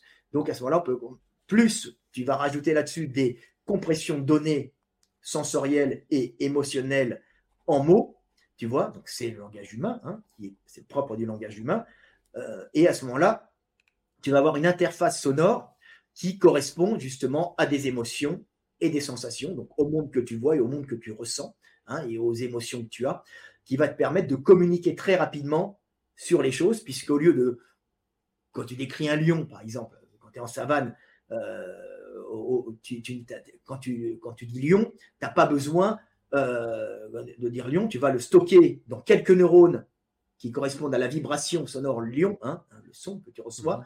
Donc, mais tu n'as pas besoin pour, de, ressentir le lion avec son odeur, avec son toucher, avec sa, sa forme, avec son son. Tu casses tout ça dans le lion et tu peux très vite parler de beaucoup de choses, hein, mais bien sûr sans approfondir ta visualisation. Ça sera comme de la vision euh, faible définition, tu vois. Et si tu veux ralentir ta pensée, bah, tu vas ralentir ta pensée. À ce moment-là, tu vas euh, visualiser avec plus de précision, avec, euh, plus de neurones, le lion, pour pouvoir bien visualiser les choses. Mais dans ta communication, tu as cette interface sonore qui te permet de parler avec les notions de temps de beaucoup de choses en basse définition, tu vois, ce qui te permet d'avoir une communication extrêmement rapide de choses extrêmement complexes sans avoir à définir au niveau émotionnel, au niveau euh, euh, visuel et sensoriel cette chose avec précision. Mais tu peux le faire si tu ralentis ta pensée. Alors, ça permet à nos petits singes hein, de communiquer extrêmement rapidement ces notions, cette interface euh, sonore en son, c'est une compression de données hein, sensorielle, de communiquer extrêmement rapidement sur le futur et le passé et de d'être capable par le langage de faire visualiser aux autres des choses. Donc, on n'a plus à enseigner par l'exemple, on n'a qu'à enseigner par la parole, tu vois. Mais euh, je peux très bien aussi, si je suis un homme, un vrai, te l'expliquer par le verbe. Donc, ça veut dire que par le langage, je peux instruire 100 personnes en face de moi, tu vois, euh, sans être obligé de leur montrer. Tu vois, c'est fabuleux. Et je peux parler de choses qui ne sont pas en face de moi. Donc, c'est fabuleux, ça. Ça te permet, à ce moment-là, de de parler à des milliers de personnes, des centaines de personnes, et de faire visualiser à des gens des choses qui ne sont pas ici, de parler du futur, de parler du passé. Et tout ça va enclencher donc, cette capacité de prédation sur le monde, mais aussi la spiritualité. C'est-à-dire que le fait de se projeter spirituellement dans le futur, ou dans le passé, ou dans d'autres lieux, va te, va te donner la capacité de te concevoir en esprit, sans le corps, en d'autres lieux, d'autres temps. Donc de concevoir l'esprit. La spiritualité naît. Tu te conçois. Et comme quand tu te projettes spirituellement dans le futur, bah, tu es obligé de te projeter à un certain moment par le verbe hein, euh, à, la, finitude, c'est-à-dire à, la mort.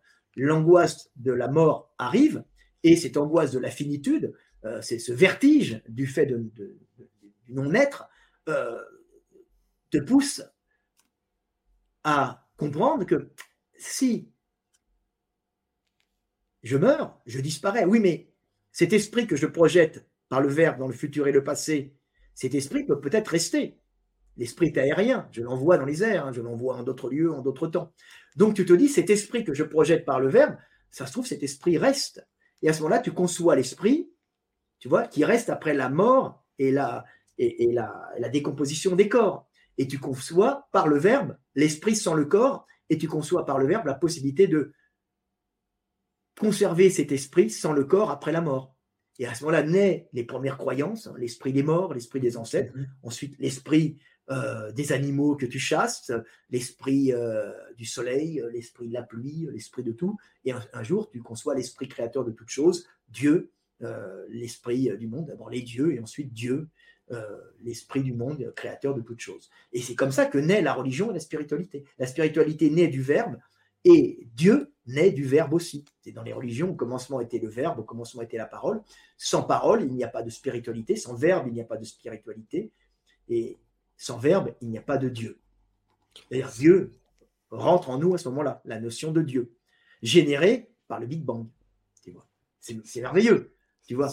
Mais c'est incroyable Euh, c'est-à-dire que nous générons le concept de Dieu et nous comprenons après que nous sommes Dieu quelque part. Un Dieu mortel, mais un Dieu éternel dans tous ceux qui vivent, puisque c'est toujours le même monde qui vit en chacun de nous. Simplement, c'est toujours la même conscience divine du monde, de la globalité de l'univers qui génère la vie et la conscience, qui vit en chacun de nous, mais d'un point de vue spatial et temporel différent selon les individus. C'est-à-dire que la femme qui est en face de toi, bah, c'est toi. C'est toi Dieu, c'est pas toi.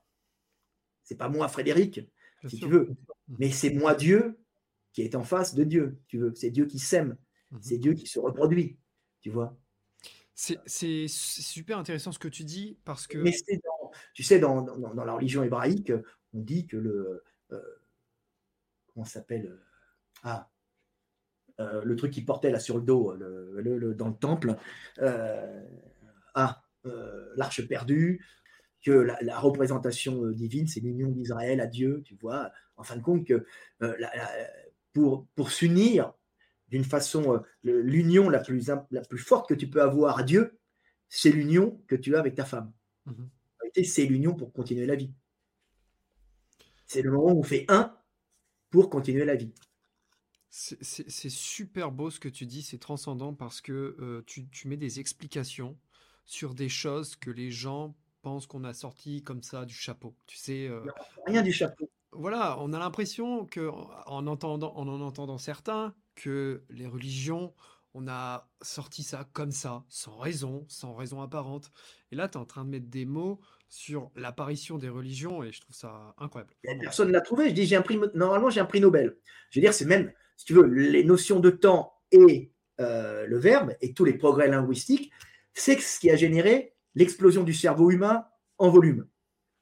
C'est-à-dire que un gros cerveau qui n'a pas de, de, notion de temps et qui n'a pas de compression de données en mots est inutile parce qu'il consomme trop d'énergie. Le cerveau est un énorme consommateur de sucre, donc c'est un organe euh, qui, chez l'homme, euh, consomme énormément d'énergie. Donc c'est un organe qui, s'il n'avait pas cette capacité de réflexion intense lui permettant d'aller chercher énormément d'énergie pour pouvoir se reproduire et se multiplier, n'aurait aucun intérêt. Et pour ça, il faut avoir des notions de temps. Donc l'avantage d'un cerveau, d'un gros, de notre gros cerveau, c'est qu'il nous permet, même s'il consomme énormément, d'aller chercher encore plus d'énergie. Tu vois? Donc c'est c'est fantastique de comprendre ça.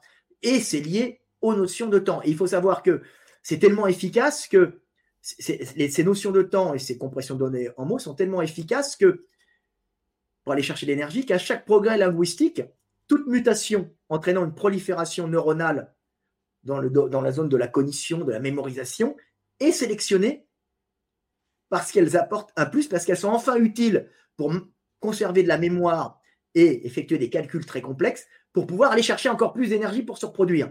Donc à ce moment-là, le cerveau humain va exploser en volume. Et il n'explose pas en volume euh, parce que tu as trouvé des outils ou parce que tu as mangé de la viande. beaucoup d'animaux utilisent des outils. Hein, euh, c'est assez fréquent. Les singes ont des pierres, ils, cassent des, noix, euh, ils ont des brindilles, ils les mettent dans des, dans des trous pour aller chercher des, termites ils enlèvent sur les brindilles les, tout ce qui peut être. Donc, il y, a une conception du futur, tu vois, mais ils n'ont pas cette capacité de, de parler de l'avenir. Ils restent figés dans le. Même s'ils sont très intelligents, tu vois. Et, euh, et le fait d'être d'être carnivore, c'est pas ça qui te rend aussi plus. Ça favorise, ben, à cause des acides gras essentiels, là, et l'apport énergétique donné par les graisses animales, surtout, hein, pas par les protéines. Euh, mais euh, c'est pas ça. Les lions, ils mangent de la viande. Hein, c'est pas pour ça qu'ils envoient des, euh, des satellites sur des comètes pour, pour vérifier de quoi c'est fait. Tu vois, c'est formidable. Ou qu'ils envoient des hommes sur la Lune. Tu vois, c'est pas pour ça. Non, ce qui fait l'homme réellement et ce qui enclenche le développement du cerveau, c'est les outils linguistiques. Et à chaque outil linguistique, chaque mutation entraînant une prolifération neuronale est sélectionnée. Autrement, s'il n'y avait pas ces outils linguistiques, cette mutation, par le fait qu'elle consomme trop d'énergie, aurait été éliminée. Et tu restes avec un petit cerveau, parce qu'il n'a aucun intérêt. Un gros cerveau n'a aucun intérêt s'il ne te rapporte pas d'énergie, pareil, parce que ça consomme trop. Donc là, on a un truc qui rapporte, qui dépense énormément d'énergie, mais alors qui te rapporte encore plus. c'est un investissement boursier qui coûte très cher. hein, mais qui te rapporterait encore plus. Ça, c'est l'homme. Mhm. Il n'est pas économique. hein. Et après, il est, bouffé- il est obligé de bouffer toute la planète. Et ces outils de, ces outils d'analyse comme l'IA, ça bouffe aussi énormément d'énergie. Mais alors, qu'est-ce que ça va en rapporter? D'ailleurs, dans ton, dans ton bouquin, tu, tu, tu, tu en parles de ça. hein. Tu dis que nous sommes des êtres spirituels capables de se projeter dans notre avenir. Et tu parles de la fameuse phrase, tu sais, Memento Mori qu'utilisaient les pirates.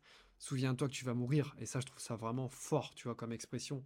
On se rappelle à chaque instant, on a cette idée de la mort qui va peut-être parvenir demain, peut-être plus tard. C'est les empereurs romains qui disaient ça. Ouais. Après, ils étaient sur leur char, il y avait un, es- un esclave derrière qui portait des, les lauriers, les lauriers de la victoire, les bas, euh, aimés et adulés par le peuple, honorés, et il lui rappelait tu souviens-toi que tu vas mourir. C'est-à-dire, euh, tous les hommes finissent en poussière. Tu es poussière et tu retourneras en poussière. Mais ce qui est merveilleux, c'est de se dire que je vais mourir, mais je reste éternel dans ceux qui vivent Mhm. je suis là. Je suis là en tant qu'être divin. C'est-à-dire, c'est toujours le même Dieu qui fait l'expérience de la vie en nous tous. Je suis euh, l'incarnation euh, de Dieu, comme euh, Jésus le disait. Tu vois Et ce que disent les, les musulmans, tu vois, des fois, c'est tout, tout le monde, la sagesse, toutes les religions sont. Bon, leur sagesse, elles sont adaptées à des hommes en fonction des climats, mais les musulmans disent souvent J'aime Dieu en toi. Parce que les musulmans disent Il y a une seule chose à vénérer, c'est Dieu. Ils ne sont pas tort. La seule chose qu'il faut vénérer, c'est Dieu. Dieu. Et pour aimer, c'est aimer et vénérer Dieu. Pour aimer et vénérer Dieu, comment tu veux faire? Ben, Tu dois, il faut, il faut servir, il faut aimer et servir Dieu. Et pour aimer et servir Dieu, il n'y a qu'une solution. C'est aimer et servir les hommes. C'est tout. Puisque nous sommes conscience divine. Donc c'est le secret. Bien sûr, ton ennemi, c'est Dieu. Et des fois, il faut l'éliminer parce qu'il nuit au groupe. Donc il nuit à la majorité. Mais Alors, bien sûr, il y a des gens qui, qui veulent t'éliminer parce qu'ils veulent prendre ton énergie et, et qui sont nuisibles au groupe aussi. Donc, ceux-là, il faut les éliminer aussi. Ça, on ne dit pas qu'il faut te faire massacrer. On dit que tu dois aimer même tes ennemis, même si tu les élimines. Car tu sais que ce sont des consciences divines qui n'ont pas conscience de, ce, de leur divinité. Et, et quand tu fais du, du mal, enfin quand tu te protèges de quelqu'un qui te fait du mal, euh, indirectement, tu te fais du mal aussi à toi-même. Bah, indirectement, il faut limiter la souffrance. Mhm. malheureusement, des fois, tu es obligé euh, euh, de faire souffrir l'autre. Tu vois Mais le but d'un homme, c'est le but de, de- de la vie, euh, c'est de continuer la vie, bien sûr, et d'être heureux.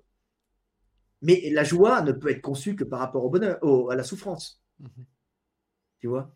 D'ailleurs, c'est Jacques Boal aussi qui La- dit la- le plaisir ne peut être conçu que par rapport à la souffrance, euh, la joie par rapport à la tristesse, c'est des intensités, mais il faut euh, essayer de rechercher la joie et le bonheur. Tu vois? Ce que disait Raël, il n'a pas tort, Raël. Nous sommes faits pour être heureux. Oui, on est fait pour être heureux.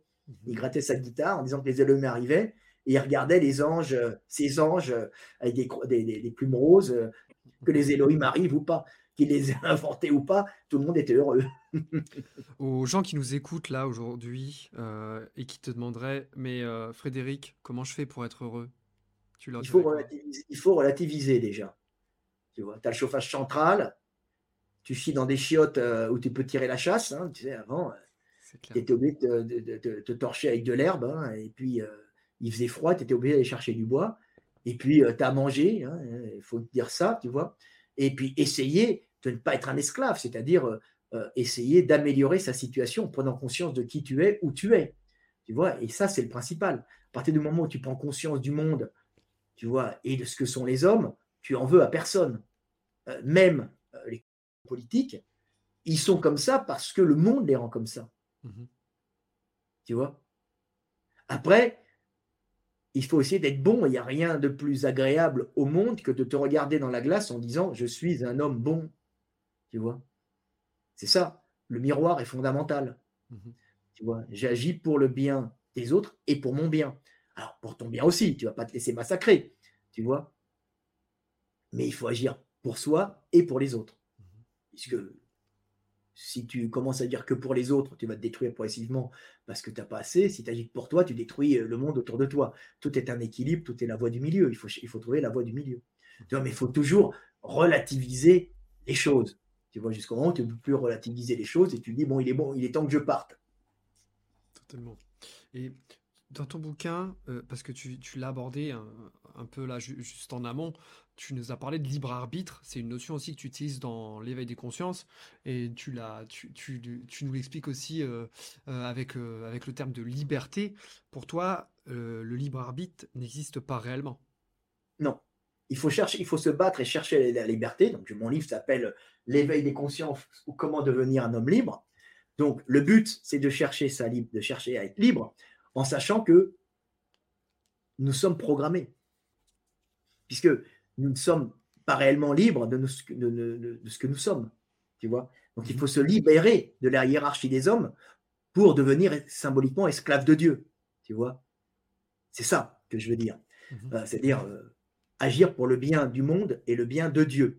Mais euh, les gens qui se croient libres, je suis libre, j'ai ma liberté de penser, je dis attends, on va relativiser. Tu es la mémoire génétique de ta lignée, donc ce sont des automatismes. Alors, sûr. pas- tu es une certaine biologie qui réagit de telle façon au monde, mais tu es des automatismes de réaction hérités de tes ancêtres euh, qui font que tu réagis d'une certaine façon au monde, automatiquement, parce que tu reçois du monde par tes sens. Tu es aussi ton éducation et ta confrontation au monde. Ce qui fait que ton éducation et ta confrontation au monde remplit ta petite cervelle d'automatismes de réaction, de réflexes conditionnés, si tu veux, tu vois, que tu vas avoir en fonction de ce que tu as vécu.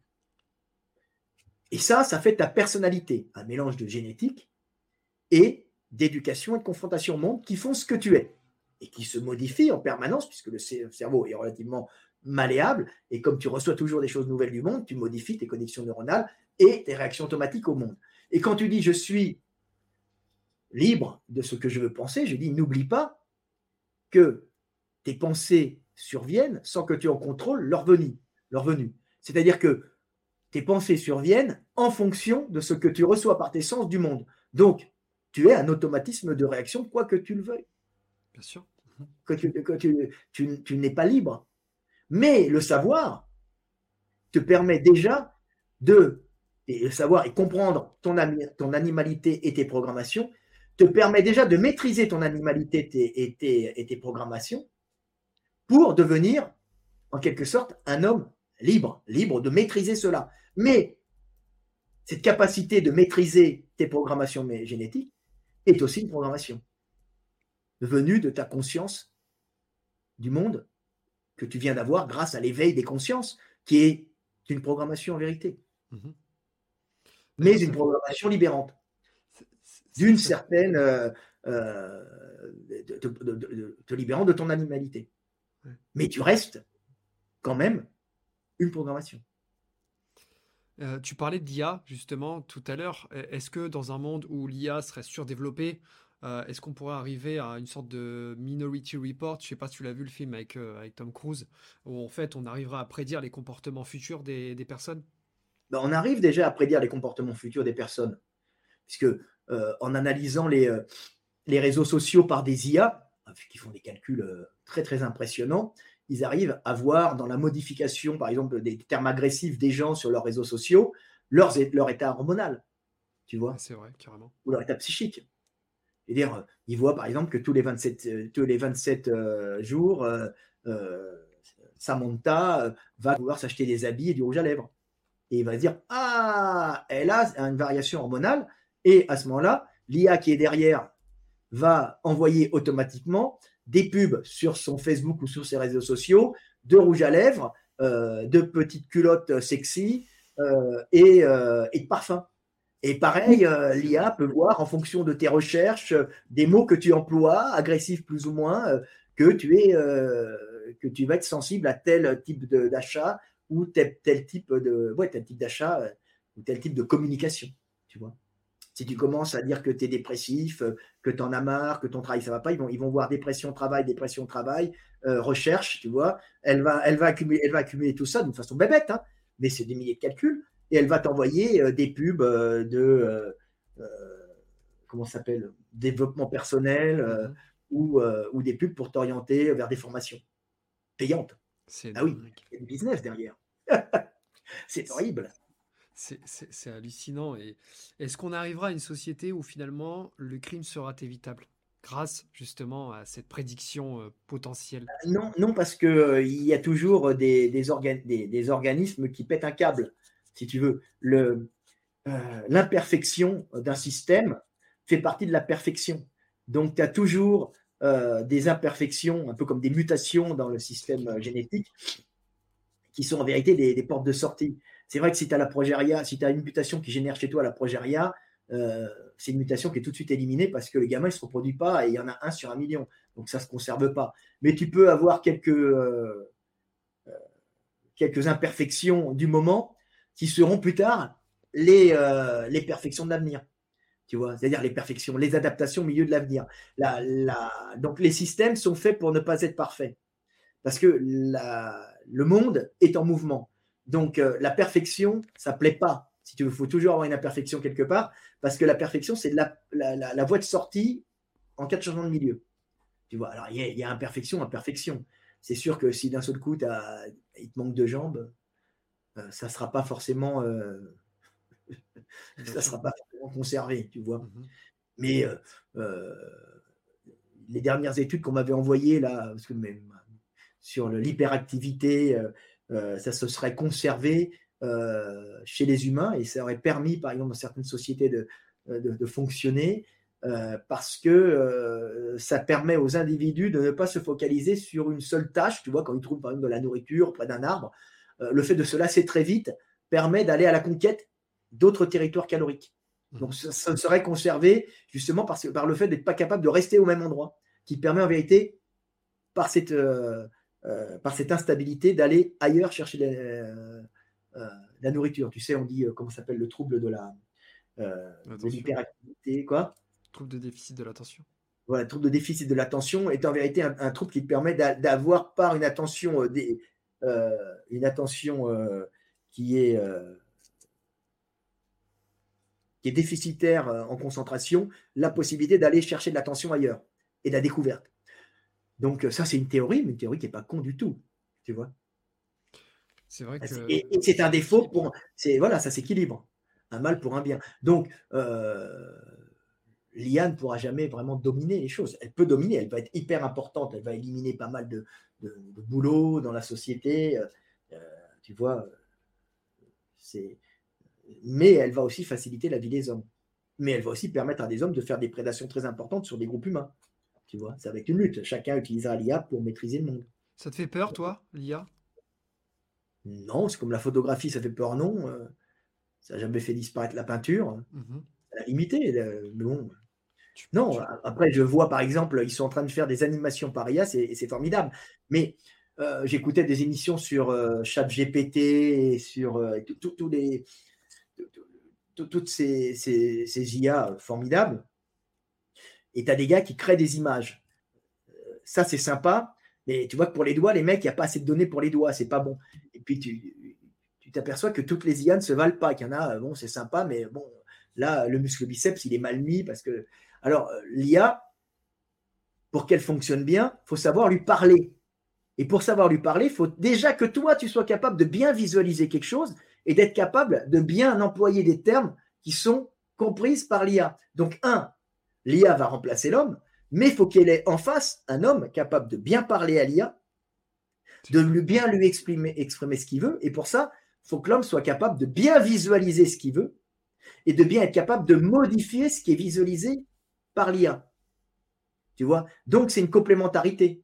Il faut que d'abord l'homme, c'est-à-dire qu'une IA qui va réaliser une image formidable est une IA qui est réalisée par un homme capable déjà de visualiser, donc un artiste quelque part même si cet artiste n'était pas capable de faire la jonction bras-main, comme la plupart des artistes sont, s'il est capable de faire la jonction euh, bras-main, plutôt cerveau-main, s'il est capable de faire la jonction cerveau-langue, donc la langue sera un peu son pinceau, quelque part, bah, il pourra générer des images fabuleuses issues de sa cervelle, que l'IA interprétera. L'IA, elle n'invente rien. L'IA, elle est capable d'aller chercher des données en quantité industrielle et de traiter énormément de données.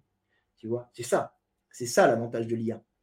C'est vraiment un enjeu d'avenir incroyable. Je pense là, en médecine, quand tu, quand tu passes, tu mets toutes les images médicales et tu vois, tu mets bah, ça, c'est telle problématique de hanche, telle problématique de hanche. Et puis euh, l'IA te montre des images euh, de, l'imagerie médicale de hanche. euh, que tu fais sur un mec qui vient d'avoir un accident, tu n'as même pas besoin de regarder et elle, te, elle t'analyse tout ce qu'il a eu en fonction déjà de toutes les pathologies traitées pour te dire il a une fracture à tel endroit, de tel endroit, qui demande tel traitement. Bien sûr, derrière, tu as un mec qui doit regarder. Parce qu'il y a tout le temps possibilité aussi qu'il y ait une erreur, que l'individu, euh, en fin de compte, euh, ça soit pas si grave. Il y a, il y a, toujours des, des, bugs qui peuvent arriver. Donc, il ne faut jamais enlever l'humain. Mais tu t'aperçois que pour les diagnostics, c'est fabuleux. Tu vois? Euh, même en juridique, euh, le mec, il va chercher jurisprudence pour si, puis euh, tu n'as plus besoin d'avoir trois petits avocaillons qui sont là avec un, comment ça s'appelle, un, un partenaire, je sais pas quoi, là, qui, les dirige. tu appuies un, bouton, un bouton et puis tu as, toute la jurisprudence qui apparaît sur ce domaine. Ça, ça va être incroyable. Ah bah oui, bah, ça, ça c'est l'IA au niveau médical, tu n'as plus besoin des fois de faire d'expérience sur certaines molécules. il suffit de prendre une molécule, euh, de tester une molécule euh, par l'IA, c'est-à-dire regarder en fonction de la molécule les attaches qu'elles peuvent avoir avec telle, telle, telle autre ou telle autre molécule que tu trouves dans la nature, pour savoir la molécule que tu vas créer, euh, quels vont être ses effets bénéfiques et négatifs sur l'organisme, puisqu'elle va calculer par la structure de la molécule toutes les attaches moléculaires possibles avec toutes sortes de molécules créées dans l'univers ou même inventées. Donc, elle va te, euh, générer euh, les anticancers les plus efficaces, euh, ceux qui ont le moins d'effets secondaires, ça veut dire ceux qui, par cette forme de molécule, ne vont pas générer par interaction d'autres problèmes sur le corps, uniquement par le nombre d'attaches que peut avoir cette structure moléculaire et euh, ses capacités de, euh, d'accrétion avec des autres, des autres euh, structures moléculaires. Mmh. c'est, formidable. Donc, sans faire d'expérience, tu es capable de voir quelle molécule ira avec quelle molécule, quels effets secondaires aura cette molécule, tu vois, quels effets positifs et secondaires ira, puisque des fois, on ne va peut-être pas trouver tout, tu vois, et tu vas pouvoir même en créer, tu vois. Ça va être... Comment les créer, tel principe fait. Alors, après, ça, ça c'est en laboratoire, tu vas les créer toi-même. Tu vois, mais c'est comme ça. C'est fabuleux.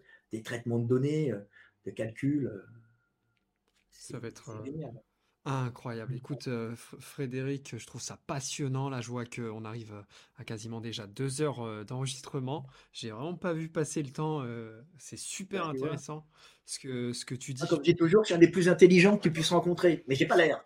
Mais... c'est ça qui vient. Ça les énerve, les mecs, parce qu'ils croient que je suis con. Je dis non, mec, tu vas voir, je suis même très intelligent. Quand je rentre dans une usine, il euh, n'y a pas de problème pour moi, tu vois. Je passe au bureau du boss. Tu vois. De, toute façon, ça c'est historique. J'ai l'impression qu'on a tout, enfin les incompris, tu sais.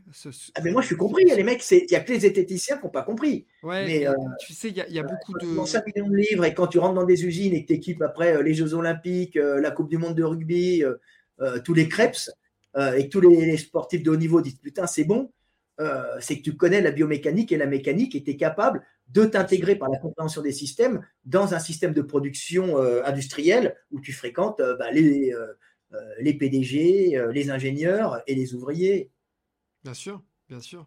Mais c'est très français, encore une fois, de, ces gens qui, te critiquent. ils ne te comprennent pas, alors ils te critiquent, tu sais. Ah bah non, c'est parce qu'ils s'aperçoivent que je suis plus intelligent qu'eux. Aussi. Ça, ça les énerve. Mhm. Tu vois, ça, ça les énerve. La dernière critique des zététiciens, c'est de dire De Lavier, je dis, je, oui, j'étais avec lui. Bon, il m'a, euh, il m'a touché quand même. Alors, j'ai rien, en fin de compte, il est, il est pas méchant, j'ai rien contre lui, mais il est dans la croyance. Mais en quelle croyance je suis? Moi, c'est la science hein, qui compte. Hein. Moi, quand je parle, c'est tu as bien vu, c'est pragmatique. Hein, J'invente rien. Euh, quand je t'explique le développement je peux, de l'homme, je peux t'expliquer le développement de l'homme. Tu vois, euh, mais acheter les bouquins de Frédéric et, biologiquement, je veux dire, il n'y a, a, rien de, il n'y a pas d'Anunnakis euh, et euh, il n'y a pas d'extraterrestres qui viennent te sauver. Hein, c'est Dieu qui te sauve, donc c'est toi qui vas te sauver toi-même. Tu vois Les gars, est-ce que ça, sincèrement, est-ce que ça, c'est pas de la science? Enfin, achetez les bouquins de Frédéric Delavier et vous verrez que c'est une approche scientifique, pragmatique. Il n'y a rien de concret. Je dit aussi, mon collègue, c'est tout sauf un con. Hein. Bien sûr. C'est pour ça que je bosse avec lui. Hein. Mhm. Tu vois mhm. Donc, euh, Voilà, non, après, les mecs, ils, t'en veulent pour ça, oui, bon. Oui, après, ils m'en veulent, je suis sexiste. Oui, alors ce qu'on n'aime pas, c'est. Euh, oui, mais bon, bien sûr, oui, mais c'est tweet, euh, ce qu'il dit sur Twitter. Je dis, mais j'ai pas Twitter. Je dis, maintenant, vous inventez encore? c'est des fous, les mecs. C'est tout simplement, c'est parce que ils ont voulu me débunker. Parce qu'ils ont cru, par mon physique, que j'étais un bourrin. Alors, je ne suis pas du tout un bourrin. Euh, il se trouve que je fais du sport, de la muscu. Bah, c'est bien, c'est un passe-temps comme un autre. Ça te permet de comprendre là. Et puis, c'est un, très bon gagne, euh, euh, gagne-pain, tu vois. Mhm. Aussi. Ce qui permet d'étudier le corps humain et de vendre beaucoup, ce qui permet d'avoir beaucoup d'argent et beaucoup de temps libre. Ce qui est bien, ce qui te permet de beaucoup réfléchir, tu vois, et de beaucoup t'instruire, avec plaisir. Tu vois, je ne souffre pas. Et donc, évidemment, les mecs, ils ne comprennent pas. ça fait, ça fait 40 ans que j'étudie. Bien sûr. À fond. Et, j'avais juste une petite dernière question avant de te poser mes questions de fin. L'IA, est-ce que tu penses que ça va justement faire du mal à ces métiers créatifs, à ces métiers de créatifs? Bah, Oui et non. un mec qui sait bien manier l'IA, c'est-à-dire qui sait bien lui parler, va pouvoir faire quelque chose. Mais les gens, ici, le problème de la plupart des gens, c'est que ce pas des gens qui sont capables de visualiser. Mhm. Si tu es incapable de bien visualiser, ton IA, on va dire, je ne parle pas de, de, des IA qui, écrivent des textes, hein, je parle des IA graphiques. Euh, si tu es incapable de bien visualiser dans ta tête quelque chose et de bien parler de ce que tu veux visualiser, ton IA, va faire du caca. Tu vois? Ça va être de la merde. Mais si tu as une capacité de visualisation et cette capacité à l'exprimer, ben, tu vas être bon. Et ton IA, il faut la corriger en plus.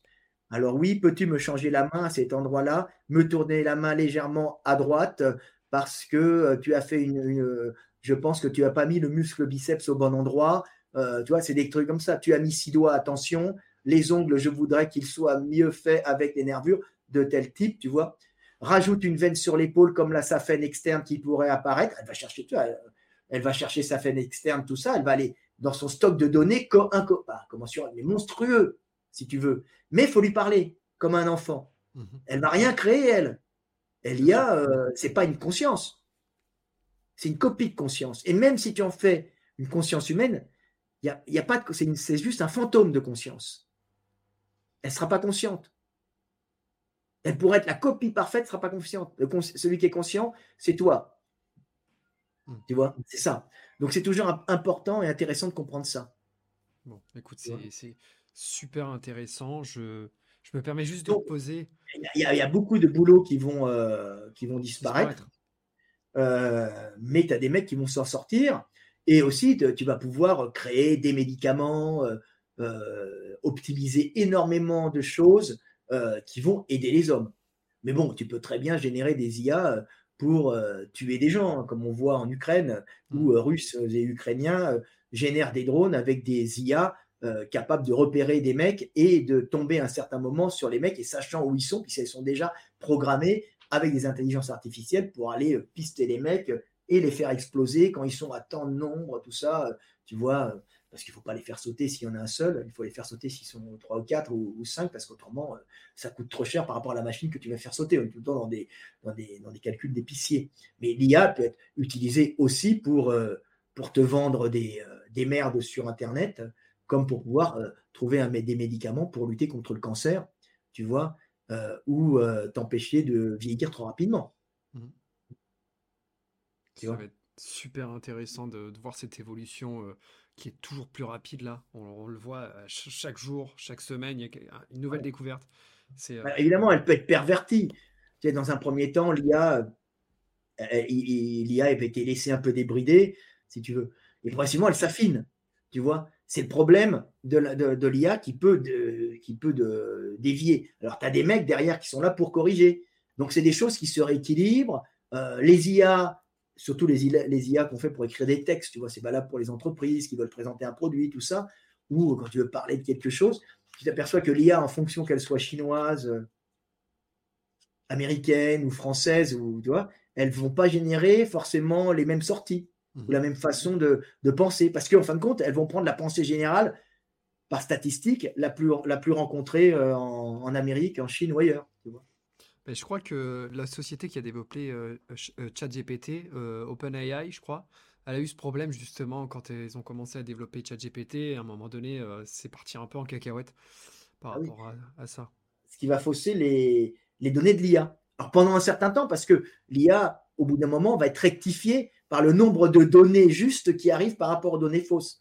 Parce que si ça s'avère que c'est faux, l'IA progressivement va la corriger. Mais si d'un seul coup, tu as un apport de données fausses sur un sujet qui n'est pas tellement traité, l'IA va être un peu perdue. Tu vois, avant de se rééquilibrer. Tu vois, mmh. c'est des, c'est l'IA. Elle agit statistiquement. Hein. Mmh. Elle met un mot après un autre parce que statistiquement, après ce mot, il y a tel mot qui doit arriver. Tu vois, ou après telle lettre ou tel groupe de lettres, on se retrouve en général avec tel groupe de lettres qui va après. Tu vois, elle va calculer même des morceaux. Donc, elle ne pense pas au, sens des choses réelles. Elle met ce qui, le plus souvent, euh, est, euh, euh, est utilisé et, statistiquement, est-ce qu'on trouve mmh Tu vois, par exemple, tu vas, tu vas dire écris-moi, je ne sais pas, un texte sur le. J'aime bien le sortir parce que ce n'est pas moi qui le sors, c'est les mecs qui s'occupent de l'IA. Je ne sais pas, un texte sur, sur la musculation, le développement des biceps à la façon de, Proust. Bah, elle va te faire des longues phrases parce qu'elle va calculer, ce sont des phrases de temps de lettres, tu vois, donc elle va prendre un nombre de mots, euh, en faisant euh, arriver euh, le plus souvent tel ou tel mot que l'on retrouve dans Proust, mais qui correspondrait aussi à la musculation. Tu vois, mais c'est pas de l'intelligence, c'est du statistique. Mmh. Tu vois. C'est complètement, c'est complètement. Il le mec avait dit justement, il avait dit pour ses élèves, faites-moi la. Moi, j'aime bien sortir, celle-là. Il m'avait fait rire, le mec. C'est un Français, il a un nom russe. Euh, faites-moi, euh, ils avaient demandé à l'IA, euh, sortez-moi à l'IA un texte, La naissance du temps perdu de Proust, tu sais, le début de la, naissance du temps perdu de Proust, mais qui aurait été, qui, aurait été dite, non pas par Proust, tu vois le sens, mais par un, par un, par un jeune, par un jeune. alors, elle commence en disant Yo, Oh là là. Et elle, prend, le langage des jeunes pour décrire, la, pour décrire le, ce qui est exprimé dans la naissance du temps perdu. Et les jeunes disent, mais on dit plus yo. Alors elle est obligée de corriger parce qu'elle avait fait une erreur. C'était les jeunes d'il y a 30 ans, elle avait été mal programmée sûrement. Tu vois. Elle avait dû euh, être. Euh, non, mais c'est comique, quoi, tu vois. Donc il faut à chaque fois qu'elle se, se rectifie, tu vois. Ah, c'est dingue, c'est vrai que j'avais essayé avec euh, ChatGPT euh, qu'elle me parle, tu sais, comme Jules César m'aurait parlé à l'époque. Et c'est incroyable, elle se met vraiment à la place euh, de, Jules César, c'est un truc de ouf. Elle, prend, le, elle prend le langage assez limité en, en, adjectif des, des, Romains, tu vois, qui est quand même un langage très, très intéressant, mais qui est plutôt imagé, tu vois, qui va compenser le manque de, le manque de vocabulaire que l'on trouve en latin, puisque plus une société évolue, plus elle a de vocabulaire, hein. plus elle est ancien, moins elle en a, mais plus elle a de euh, euh, plus elle est imagée, donc elle va jouer avec des images, tu vois, avec euh, des descriptions imagées pour compenser l'absence de vocabulaire, tu vois pour dire, je sais pas, rose fuchsia, je sais pas, c'est dans, dans, l'Iliade et l'Odyssée, on dit l'aurore au doigt de rose, tu vois, au doigt de rose. C'est parce qu'on n'a pas toutes les nuances de rose qui ont été codifiées en, en, adjectifs, en mots. En, mots. Mmh. Donc, euh, plus tu rentres dans les langages primitifs, plus tu es imagé, plus tu es en image, et en métaphore et en parabole. Tu vois Parce que tu manques de vocabulaire, donc tu compenses. Tu vois, c'est, tu compenses. C'est très intéressant. Donc, elle, elle, va, elle va compenser justement l'absence de vocabulaire pour parler comme Jules César, mais utiliser ses capacités de métaphore et de parabole que l'on rencontre dans les langages antiques. C'est vraiment fascinant. Euh, bah, écoute, euh, Frédéric, je vais te poser mes petites questions de fin. Je voudrais savoir si tu as eu un, modèle ou quelqu'un qui t'a inspiré dans ton parcours. Alors, en général, je suis fan de rien, mais il y a des mecs que j'ai, il y a des mecs, il y a des individus que j'ai trouvé exemplaires. Oh, tu sais, moi, je reste sur les bases. Euh, dans ma jeunesse, j'aimais beaucoup Léonard de Vinci. Euh, parce que c'était quelqu'un qui s'intéressait à tout, hein, qui était éclectique et qui était très visuel. Ça se ressent dans tes dessins. Ouais, beaucoup d'humour. Oui, beaucoup, beaucoup, oui, oui, oui. J'ai repris la technique de Léonard de Vinci, des, des hachures parallèles et, de, et de la façon de bâtir par l'intérieur. Après, j'ai eu des très bons instructeurs aux Beaux-Arts. Euh, J'aime bien l'esprit de sacrifice de Jésus, mais bon, pas trop parce que j'ai envie de vivre quand même. Euh, donc ça va, si tu veux je ne suis pas encore prêt à me sacrifier. Non, je me sacrifie, je, je, suis prêt à combattre pour le monde, mais le sacrifice, on ne fait pas encore. Il y a encore du temps. Tu vois. Euh, J'aime beaucoup Mohamed pour son travail euh, qu'il a fait et sa capacité à vivre une vie d'homme épanouie quand même dans le combat, tu vois, et à cette capacité dans un monde extrêmement dur à unifier des gens qui étaient très barbares et très brutaux, tu vois, derrière une religion, on croit ou pas à ce qu'il a dit, était quelque chose d'unificateur et de formidable. Et en plus, ça, vraiment, c'était un homme qui était vraiment bon. Euh, autrement, euh, j'aime beaucoup euh, Tolstoï pour la profondeur de ce et, son, ce qu'il véhicule dans son analyse du monde et, sa compréhension du monde et, ce qu'il a vécu sur le pardon, un peu comme le Christ aussi, c'est magnifique. Tolstoï est, bien, de bien Lao Tzu, Confucius, tu vois, il y a plein de mecs qui sont excellents hein, à lire. J'aime bien. il y en a beaucoup. Marc Aurel est très intéressant aussi. Tu vois, il paraissait, un peu sinistre au début, mais après, euh, c'est très intéressant de voir parce qu'il a une conception un peu du monde et de Dieu qui est assez proche de la, de la mienne, tu vois. Euh, il parle de l'esprit. Hein. Les dieux, tout ça, c'est symbolique, hein, les dieux pour lui. Hein. Euh, donc, c'est, il a, une, grande conscience du devoir. Et c'est très rare d'avoir un riche, un fils de riche, qui devient un homme très conscient du devoir qu'il a accompli et de, et qui est un homme bon, même s'il a fait, il a fait des trucs durs hein, euh, quand même. C'est un empereur romain. Euh, puis son fils, c'est pas une réussite non plus. Mais lui, son règne, il a fait ce qu'il pouvait avec une grande sagesse, tu vois. Donc ça, c'est des mecs qui m'ont qui m'ont vraiment marqué, tu vois. Euh, et toi, Frédéric, est-ce que tu aurais un, un livre ou un film ou une série à me conseiller? Moi, j'ai bien aimé euh, Fight Club. Ah ouais, génial. Sur la pluripersonnalité, tu vois, j'ai bien aimé euh, Fight Club. J'ai bien aimé euh, Scarface sur la montée sociale. C'est un fou, d'un dingue qui veut une revanche sur la vie parce qu'il était pauvre, qui explose à la fin parce qu'il il, n'arrive même plus à se contrôler. Et la seule fois où il fait vraiment le bien, ça lui coûte la vie. c'est affreux, tu vois. Et Carlito Way, encore, hein, avec Al Pacino, c'est bien aussi, ça montre que le passé te poursuit toujours, tu vois. Il faut faire très attention. Euh, c'est excellent. Il y a une série que j'ai vue là récemment, euh, Kubra, turc, c'est pas mal. Ça parle justement de l'IA et, euh, et, la fin est extrêmement bien. Ça, montre le pouvoir que peut avoir l'IA à un certain moment, mais ce pouvoir de l'IA est quelque part un pouvoir divin, tu vois, puisque l'IA, en fin de compte, c'est une conception humaine euh, et elle ne répond qu'à des désirs humains. Tu vois et elle génère euh, et, euh, elle répond à la volonté, en fin de compte, des hommes, qui est quelque part la volonté de Dieu. On couvrira, c'est un peu long à venir, mais c'est extrêmement intelligent la façon dont ça a été amené. C'est une des séries les plus intelligentes de, de Netflix que j'ai vues. Voilà. voilà. Autrement, il y a, comment s'appelle, avec euh, Mister Manhattan, euh, le film euh, fantastique avec des super-héros qui ont des problèmes psychologiques. c'est excellent. Mister Manhattan, regarde qui est-ce qui. Ça, c'est bien. Tu vois Regardez. Mister Manhattan.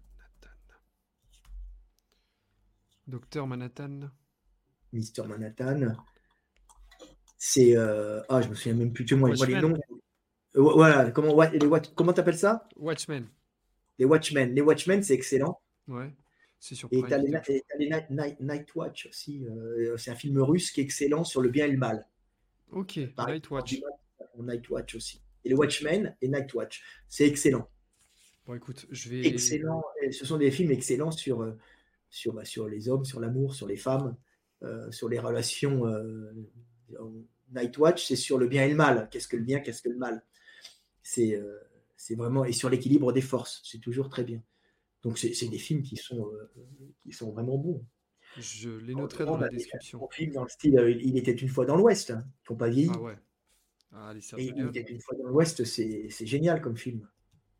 Tu vois? Ah, C'est magnifique. Moi, je l'ai regardé. Ah, c'est magnifique. C'est sur les hommes, sur les hommes, sur le sur le pouvoir, sur l'amour c'est vraiment un beau film, tu vois? Totalement. J'adore ce, ce film. Bah écoute, euh, Frédéric, franchement, je te remercie pour cette euh, discussion qui était vraiment passionnante. je te remercie d'avoir pris le temps aussi de, venir et, ici, d'avoir répondu à mes questions et puis de, m'avoir aussi partager toutes euh, ces idées-là. Euh, j'invite les gens qui nous écoutent ou qui nous regardent aussi euh, à acheter tes bouquins parce que franchement, bah, ils en auront pour leur argent. C'est des, des, pépites, c'est de la qualité. Franchement, moi, j'adore. Est-ce que tu aurais, Frédéric, un, dernier mot avant de, avant de se quitter? Ben, Je sais pas paix sur terre, mes frères, et aimez-vous les uns les autres. Ah bah, ce sera les derniers mots, c'est magnifique. Bah, Ça a déjà été dit, mais bon, il faut le redire de temps en temps, parce que des fois, on est, on est un peu mal barré. Mais bon, après, le, après la, la pluie, le beau temps, tu vois. C'est clair. Bah, écoute, je vais, je vais couper l'enregistrement, mais, mais reste un peu avec moi. revient après les ténèbres. Euh, en tout cas, je, remercie les gens qui nous ont écoutés jusque-là.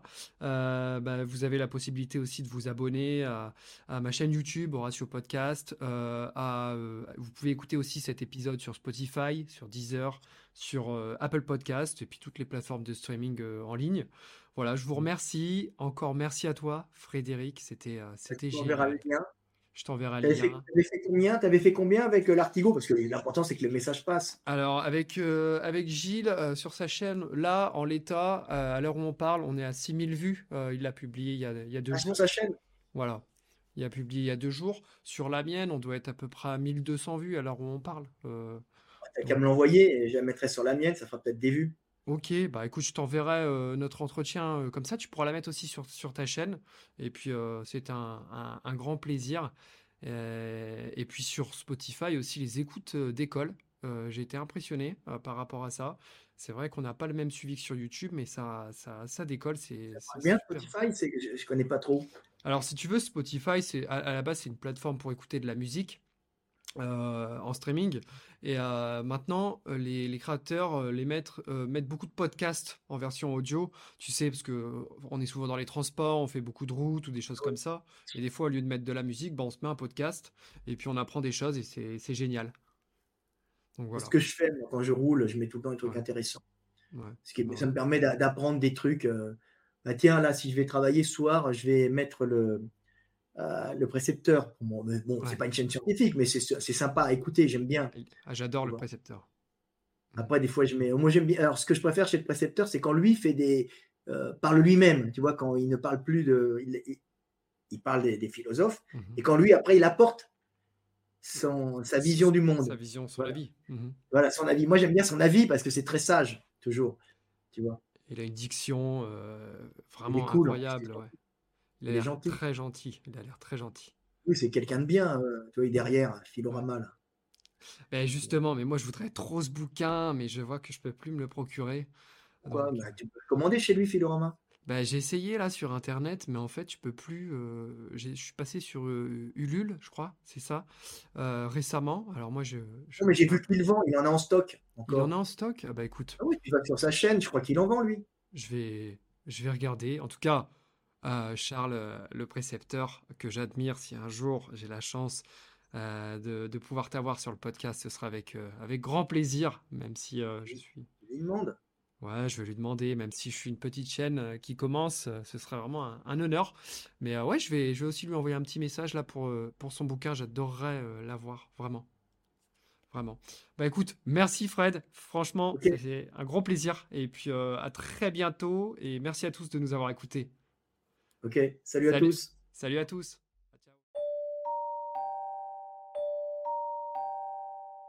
Merci beaucoup d'avoir écouté cet épisode sur Horatio Podcast. N'hésitez pas à nous suivre sur nos différentes plateformes. Les liens sont dans la description. Et à nous mettre une note de 5 étoiles sur Spotify. Merci à tous et à très bientôt.